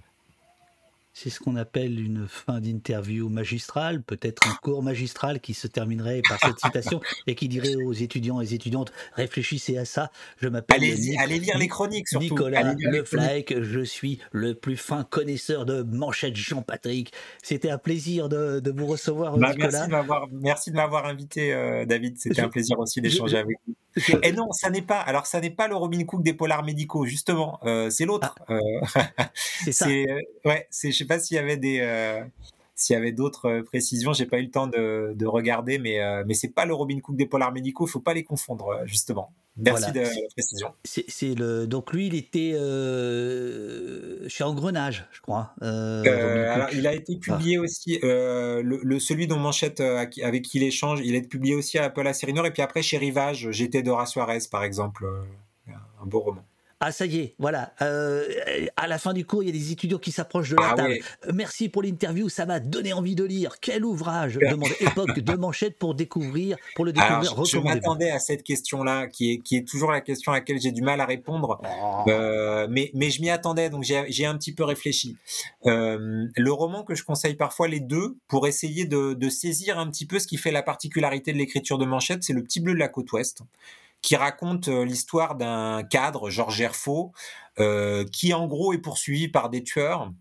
Il ignore pourquoi. Il est à la plage, il est en train de se baigner. bon, c'est un peu l'horreur autour de lui. les gens crient. là, la, la mer. Vous voyez, c'est dégueulasse. Il y a sa femme est un petit peu pénible et tout. Et là, il y a deux gros balaises des tueurs qui foncent sur lui pour le tuer. Il sait pas pourquoi. Au lieu d'aller voir la police, comme il devrait le faire, euh, nous dit Manchette, il s'en va. Il part sur les routes. Bon, alors Bernard Pivot trouvait ça un petit peu bizarre euh, de partir, de partir sur les routes comme ça. Il, a- il avait pas compris en fait que ce que Manchette dit, c'est que c'est pas les tueurs que fuit Georges Gerfaux, c'est sa vie de cadre. Euh, qui lui est insupportable. Et d'ailleurs, il dit dans un entretien, si tous les cadres se sauvaient dans la montagne, je ne sais pas si ce serait pas un peu plus rigolo l'existence. Donc, euh, donc le petit bleu de la côte ouest, ça donne une bonne idée du style de Manchette, de son propos, de, de bon. Et il y a un autre roman qui fonctionne bien aussi quand on connaît pas, c'est euh, Odingo au château, euh, qui est un petit peu moins connu peut-être, mais euh, qui Alors, est, c'est haut, euh, circonflexe. Hein? Voilà, c'est ça, qui a été euh, adapté au cinéma sur euh, avec Folle à tuer, sous le titre Folle à tuer. Après, c'est pas forcément moi, mais mais je les aime tous, hein, mais euh, par exemple, il y a un roman que j'aime beaucoup qui est Fatal. Euh, Euh, Bon, vous en êtes à 3, il y en a 10. Donc, ah, mais non, je conseille, je m'en tiens à ces deux, David. Je, je suis sérieux, vous voyez, je suis raisonnable. Pascal propose Nada? Non, non, cher non. les livres. Eh ben il y a Nada Oh, aussi, tout ça est mais en poche maintenant quand même. Ouais, tout ça est en poche, mais et acheter le quarto, sinon c'est Oui, ce sera le plus économique. Euh, et Fatal, c'est magnifique, mais ça a été refusé par la série noire parce que c'est un peu atypique. C'est le seul qui a été refusé par la série noire.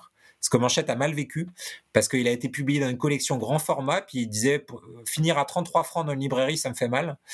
Euh, et, donc, euh, voilà, exactement. Fatal qui a été adapté par Michael Youn au cinéma. Voilà, je pense qu'on peut.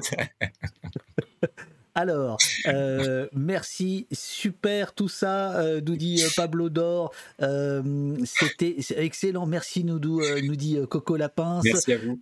Je découvre Manchette, merci, dit Aonim. Merci, monsieur Le Flyke, nous dit Pimico. C'était vraiment super. Au poste meilleur TV 2023, nous dit Ayerdal. C'était classe, merci, nous dit qui est un des euh, musiciens euh, d'Opost et que je salue.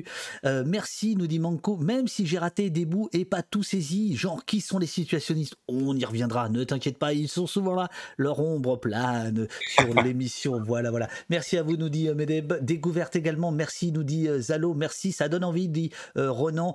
Vive les bibliothèques municipales et les bouquinistes, dit Pimico. C'est In the Pocket, dit Medbel. Voilà, ça m'a changé l'esprit de l'actualité pesante, Émile Cheval. Ben oui, euh, c'était pas fait exprès, mais ça fait du bien, ça fait du bien de. Voilà.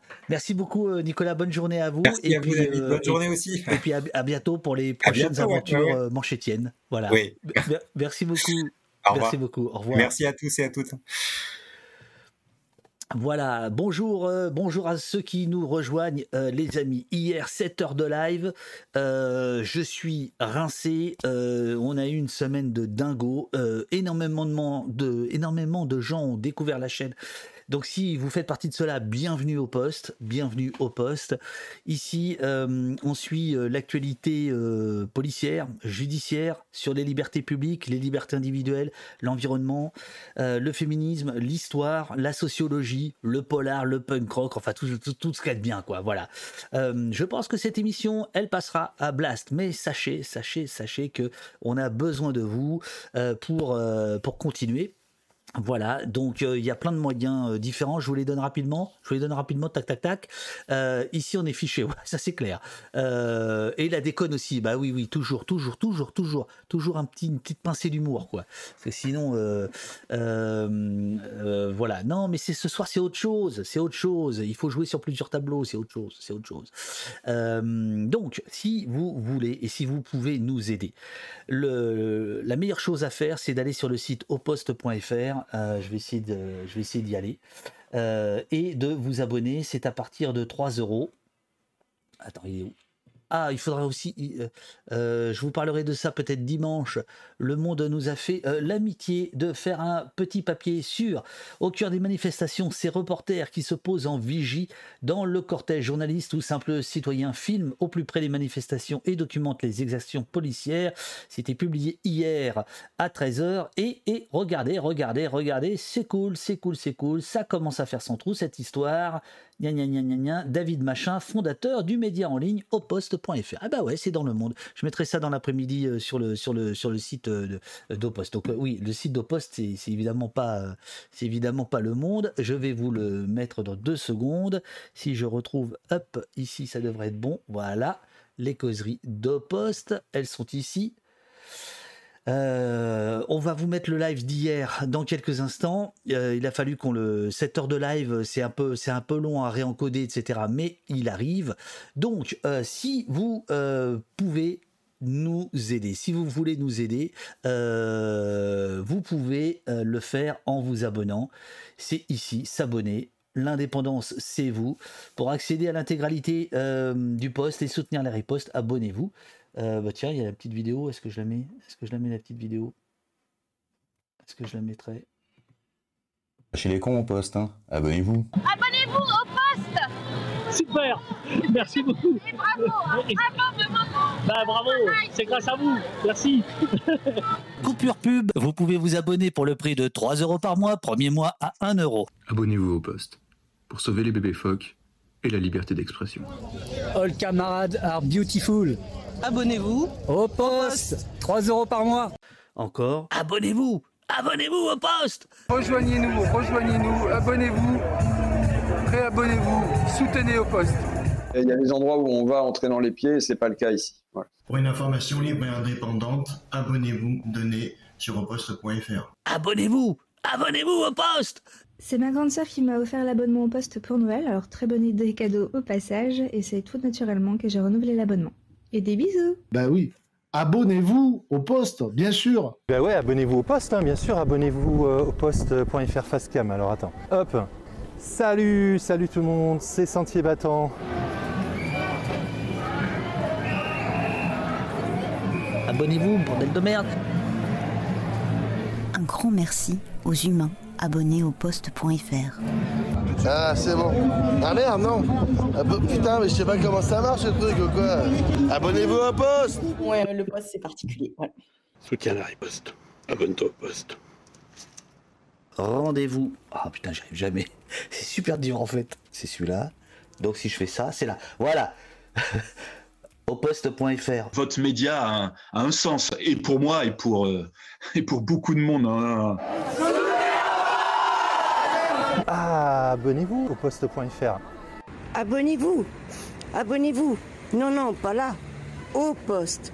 Pas à là. Au poste.fr. Abonnez-vous. Soutenez la riposte ou ce que vous voulez. Et abonnez-vous au poste parce que c'est bien ce qui fait euh, du frein. Super le poste, je me suis abonné récemment Parce qu'on n'est pas chez les cons ici. Vive la communauté libre d'au poste. J'ai oublié l'essentiel. Abonnez-vous au poste. Hein au poste.fr. Abonnez-vous. Abonnez-vous, soutenez au poste. N'hésitez pas, on a besoin de, vidéos. Vous faites rapidement, abonnez-vous au poste, soutenez la riposte. Enfin, vous faites ce que vous voulez rapidement, tac, tac, tac, tac. Et puis on fera un petit, mix de tout ça, car nous avons besoin d'abonnés au poste. C'est le moment plénel. Abonnez-vous. Abonnez-vous. Abonnez-vous. Abonnez-vous. Abonnez-vous. Au poste.fr. Au poste.fr. Il est en train de faire un carton au poste. Merci à la communauté euh, de Poste pour euh, ces petits clips et merci à Uriel euh, qui a euh, magnifiquement remonté tout ça. Donc voilà, vous allez sur le site oposte.fr, vous pouvez vous abonner. Ça démarre à 3 euros par mois, premier mois à 1 euro. Vous pouvez, si vous le pouvez. Mais taisez-vous Mais taisez-vous, vous C'est quoi ça? Bah bravo Ah, mais taisez-vous Ah, voilà. Euh, C'est quoi ça? Euh, Tac, tac, tac. Alors, euh, comment? À partir de 3 euros par mois, oui, voilà. Euh, si vous voulez, et si vous le pouvez, il y a aussi des abonnements. C'est exactement les mêmes, euh, mais de, soutien, sauf un où euh, euh, mise de l'intérieur, où vous recevez en plus un bouquin. Mais les autres, c'est des abonnements de soutien. Si vous préférez faire des abonnements à durée fixe, vous pouvez, hein, pour 3 mois, 6 mois, 9 mois, euh, 12 mois, etc. Vous pouvez offrir des abonnements et vous pouvez aussi, aussi, aussi, si ça vous intéresse, faire des dons qui se trouvent être défiscalisables puisque nous sommes reconnus euh, entreprise de presse. Voilà. Euh, donc, euh, si vous donnez par exemple euh, 5 euros, ça vous coûte 1,70 euros après euh, défiscalisation. Parce qu'on est comme ça au poste. On prend les armes de l'ennemi. Voilà. Euh, Qu'est-ce que je voulais dire d'autre? Sinon, il y a d'autres possibilités. Il y en a une toute bête, toute simple. Euh, C'est euh, de euh, partager les, les, les articles, les émissions. Le principe euh, vertueux, nous semble-t-il, c'est que euh, les abonnés ont accès pendant un mois en exclusivité au, euh, euh, au replay. Voilà. Euh, alors, si vous êtes abonné Twitch, c'est sur, euh, sur euh, Twitch. Si vous êtes abonné au post.fr, c'est sur le site post.fr. Et au bout d'un mois, les vidéos sur le site deviennent libres et accessibles à tous. Ce qui veut dire que, en fait, vous, les abonnés, vous permettez à ce que, bah, qu'on puisse ré- rémunérer en, tant que pigiste les modératrices, qu'on puisse s'acheter du matériel, préparer les émissions, tatati, tatati, tatater. Euh, oui, on va, on va, on parlera euh, grognochon, on parlera de, la liberté d'expression euh, et de la communauté européenne, mais là, euh, franchement, en ce moment, on cavale, on cavale, on cavale. Donc, si vous êtes abonné au post.fr, euh, vous avez euh, donc un mois euh, d'exclusivité. Il y a aussi euh, des choses que nous faisons en exclusivité pour le site afin de donner encore plus d'importance à vos abonnements. Comme l'autre jour, on a fait euh, un ciné-club avec Tancred Ramonet autour euh, de ces deux épisodes inédits de l'histoire de, de l'anarchie. Donc euh, bon, là, ça, ça, ça dépote quoi. Euh, on a besoin de vous vraiment. Euh, si vous pouvez, euh, n'hésitez pas à vous abonner, à faire des dons.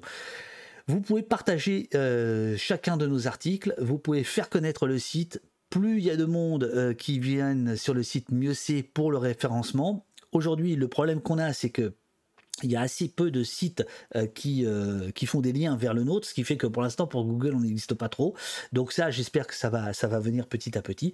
Et puis pour ceux qui sont euh, dans la dèche ou qui déjà donnent assez ailleurs, il y a la possibilité de donner vos gouttes sur Lilo si jamais ça vous intéresse. Si vous utilisez le moteur de recherche Lilo, qui est un moteur de recherche solidaire, qui vous permet de faire des recherches sans être traqué, vous accumulez des, points, en fait ils appellent ça des gouttes. Ces gouttes, vous pouvez les transformer en, en dons euh, que vous pouvez donner à des, à des ONG, à des associations pour les migrants, pour les orphelins, pour les enfants euh, qui vont pas euh, euh, en colonie de vacances et autres. Et vous pouvez les donner aussi à des médias alternatifs, à des médias indépendants type au poste. Voilà, Euh, donc ça c'est en marge, mais ça existe. Qu'est-ce que j'ai oublié? Euh, Non, j'ai rien oublié. Alors, euh, si vous voulez savoir euh, les convoqués d'Opos, c'est-à-dire toutes les émissions qui sont actuellement disponibles avec les invités, vous allez sur euh, l'onglet les euh, invités d'Opost et vous voyez que ça commence à faire. hein. On a des centaines d'heures, des centaines d'heures euh, d'entretien comme celui auquel vous avez, assisté à l'instant et auquel vous avez surtout participé par, par le chat. Parce que si on est sur Twitch, au départ, c'est pour le chat et pas pour autre chose. Euh, et les convocations, alors je suis un peu à la bourre, je vais en faire d'autres. Euh, nous avons euh, Philippe Poutou qui sera là le 5 avril avec deux de ses co-auteurs pour nous raconter son expérience dans les grands médias, un petit candidat face aux grands médias. D'ici là, il y aura dimanche une émission spéciale, dimanche matin, Sainte-Soline. Euh, émission spéciale avec euh, normalement Julien Leguet, le porte-parole de Bassine Non Merci, Euh, Pierre, notre ami Pierre de Toulouse de l'Observatoire des pratiques policières, qui était aussi à Sainte-Soline, qui s'est occupé d'observer les forces de l'ordre, leurs agissements, ainsi que une des avocates qui était présente sur place. Donc on fera le point à la fois sur la répression qui a eu lieu et sur la médiatisation de cette répression et évidemment sur la suite du combat. Euh, on, a, mis le paquet sur euh, les, bassines, si je puis dire, euh, au poste.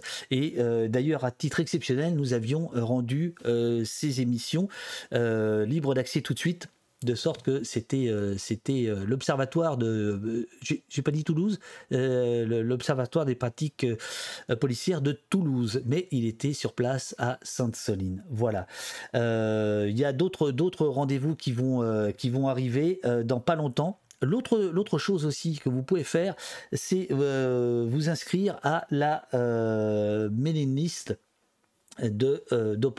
Généralement, ça part le dimanche. euh, ça part le dimanche euh, à l'heure de la messe où vous recevez, euh, vous recevez les les informations annonçant les émissions à venir. Les amis, je suis claqué. Ah, je suis claqué. Et là, il y a encore du boulot puisque il va falloir éditer l'entretien d'aujourd'hui, le live d'hier Hier, euh, effectivement, le live s'est coupé euh, au moment où ça a bardé euh, sur les marches de l'escalier du métro, de la station de métro Nation. Et ça n'a rien à voir. Il se trouve que les, les, plombs ont sauté chez moi, là où l'ordinateur qui pilote le stream, bah évidemment, il est tombé en carafe pile à ce moment-là. Voilà. Une journée d'hier éprouvante, absolument. Euh, mais euh, vous étiez euh, en moyenne 2000, c'était énorme. C'était énorme. On va essayer de, de- s'équiper pour vous offrir d'autres. d'autres d'autres lives de, de, de ce genre. Merci à vous tous d'être là, d'être présents. Merci de votre, de votre soutien, de votre aide. Je sens qu'il se passe quelque chose en ce moment avec, avec euh, Au Poste et ça c'est vraiment très très cool. Merci infiniment à l'équipe des modérateurs dont je vais donner le nom. Amis de la police et du café, de la tendresse utopiste et des streams sérieusement libres, mille merci d'avoir suivi ce nouvel épisode de Poste. Manchette, dernière, derrière les lignes ennemies, ses meilleurs entretiens réunis, polar, cinéma, politique, presse, ça flingue. Merci aux immenses modos de la paix et Ed Techno, Eurial, Jessie, Robin, Olivier, Sylvia, Nicolas. Merci à la folle équipe du site pétaradan au poste.fr au poste.fr et merci merci au Blastos pour le partenariat voilà donc Uriel a compris là ça c'est pour l'édition blast de l'émission merci aux deux abonnés du jour le vieux flingue et Rina merci à vous deux Euh, merci aussi à ceux qui suivent depuis, euh, euh, hier, depuis lundi dernier. Là, on a, franchi la barre des 26 000 followers. C'est complètement dingue. C'est génial. Euh, ça veut dire que ça commence à peser un peu dans, euh, le, dans, Landerneau. En tout cas, les éditeurs l'ont compris, euh, les distributeurs de films aussi. euh, voilà, on commence à être sollicité. Euh, je sais pas comment on va tenir, mais c'est génial, c'est génial. Et puis des émissions comme celle d'aujourd'hui, bah, ça, fait, ça fait du bien. Enfin, comme toutes les, toutes les dernières, quoi. Voilà. Merci à vous tous, reposez-vous. Euh, pour les abonnés, euh, profitez de vos abonnements, allez euh, regarder les émissions, n'hésitez pas à les commenter. N'hésitez pas à les partager, même chez les vieux, Facebook, c'est bien, c'est bien. Allez-y, allez-y, allez-y. Voilà, merci beaucoup Isaac, merci à, vous tous, reposez-vous bien. Je regarde la régie, j'ai un petit message en régie. Euh, on va faire. euh, ok, on va faire ça. Un petit premier raid. Un petit premier raid.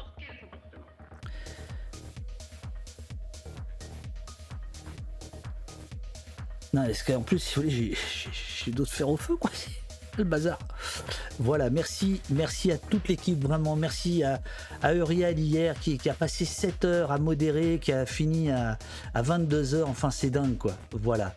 Euh, nous, allons, nous, allons, euh, nous allons faire un petit raid, chers amis. Euh, je vous embrasse. On se retrouve dimanche. Soyez là. Faites passer. Il y aura l'annonce dans les jours qui viennent. Faites passer. Il faut qu'il y ait du monde. Il faut qu'on entende la parole des organisateurs sur Sainte-Soline. Je vous embrasse. Je vous remercie. Et on raid.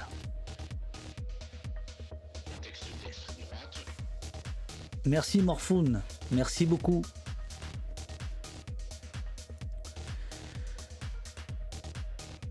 Merci Renan, merci Mang.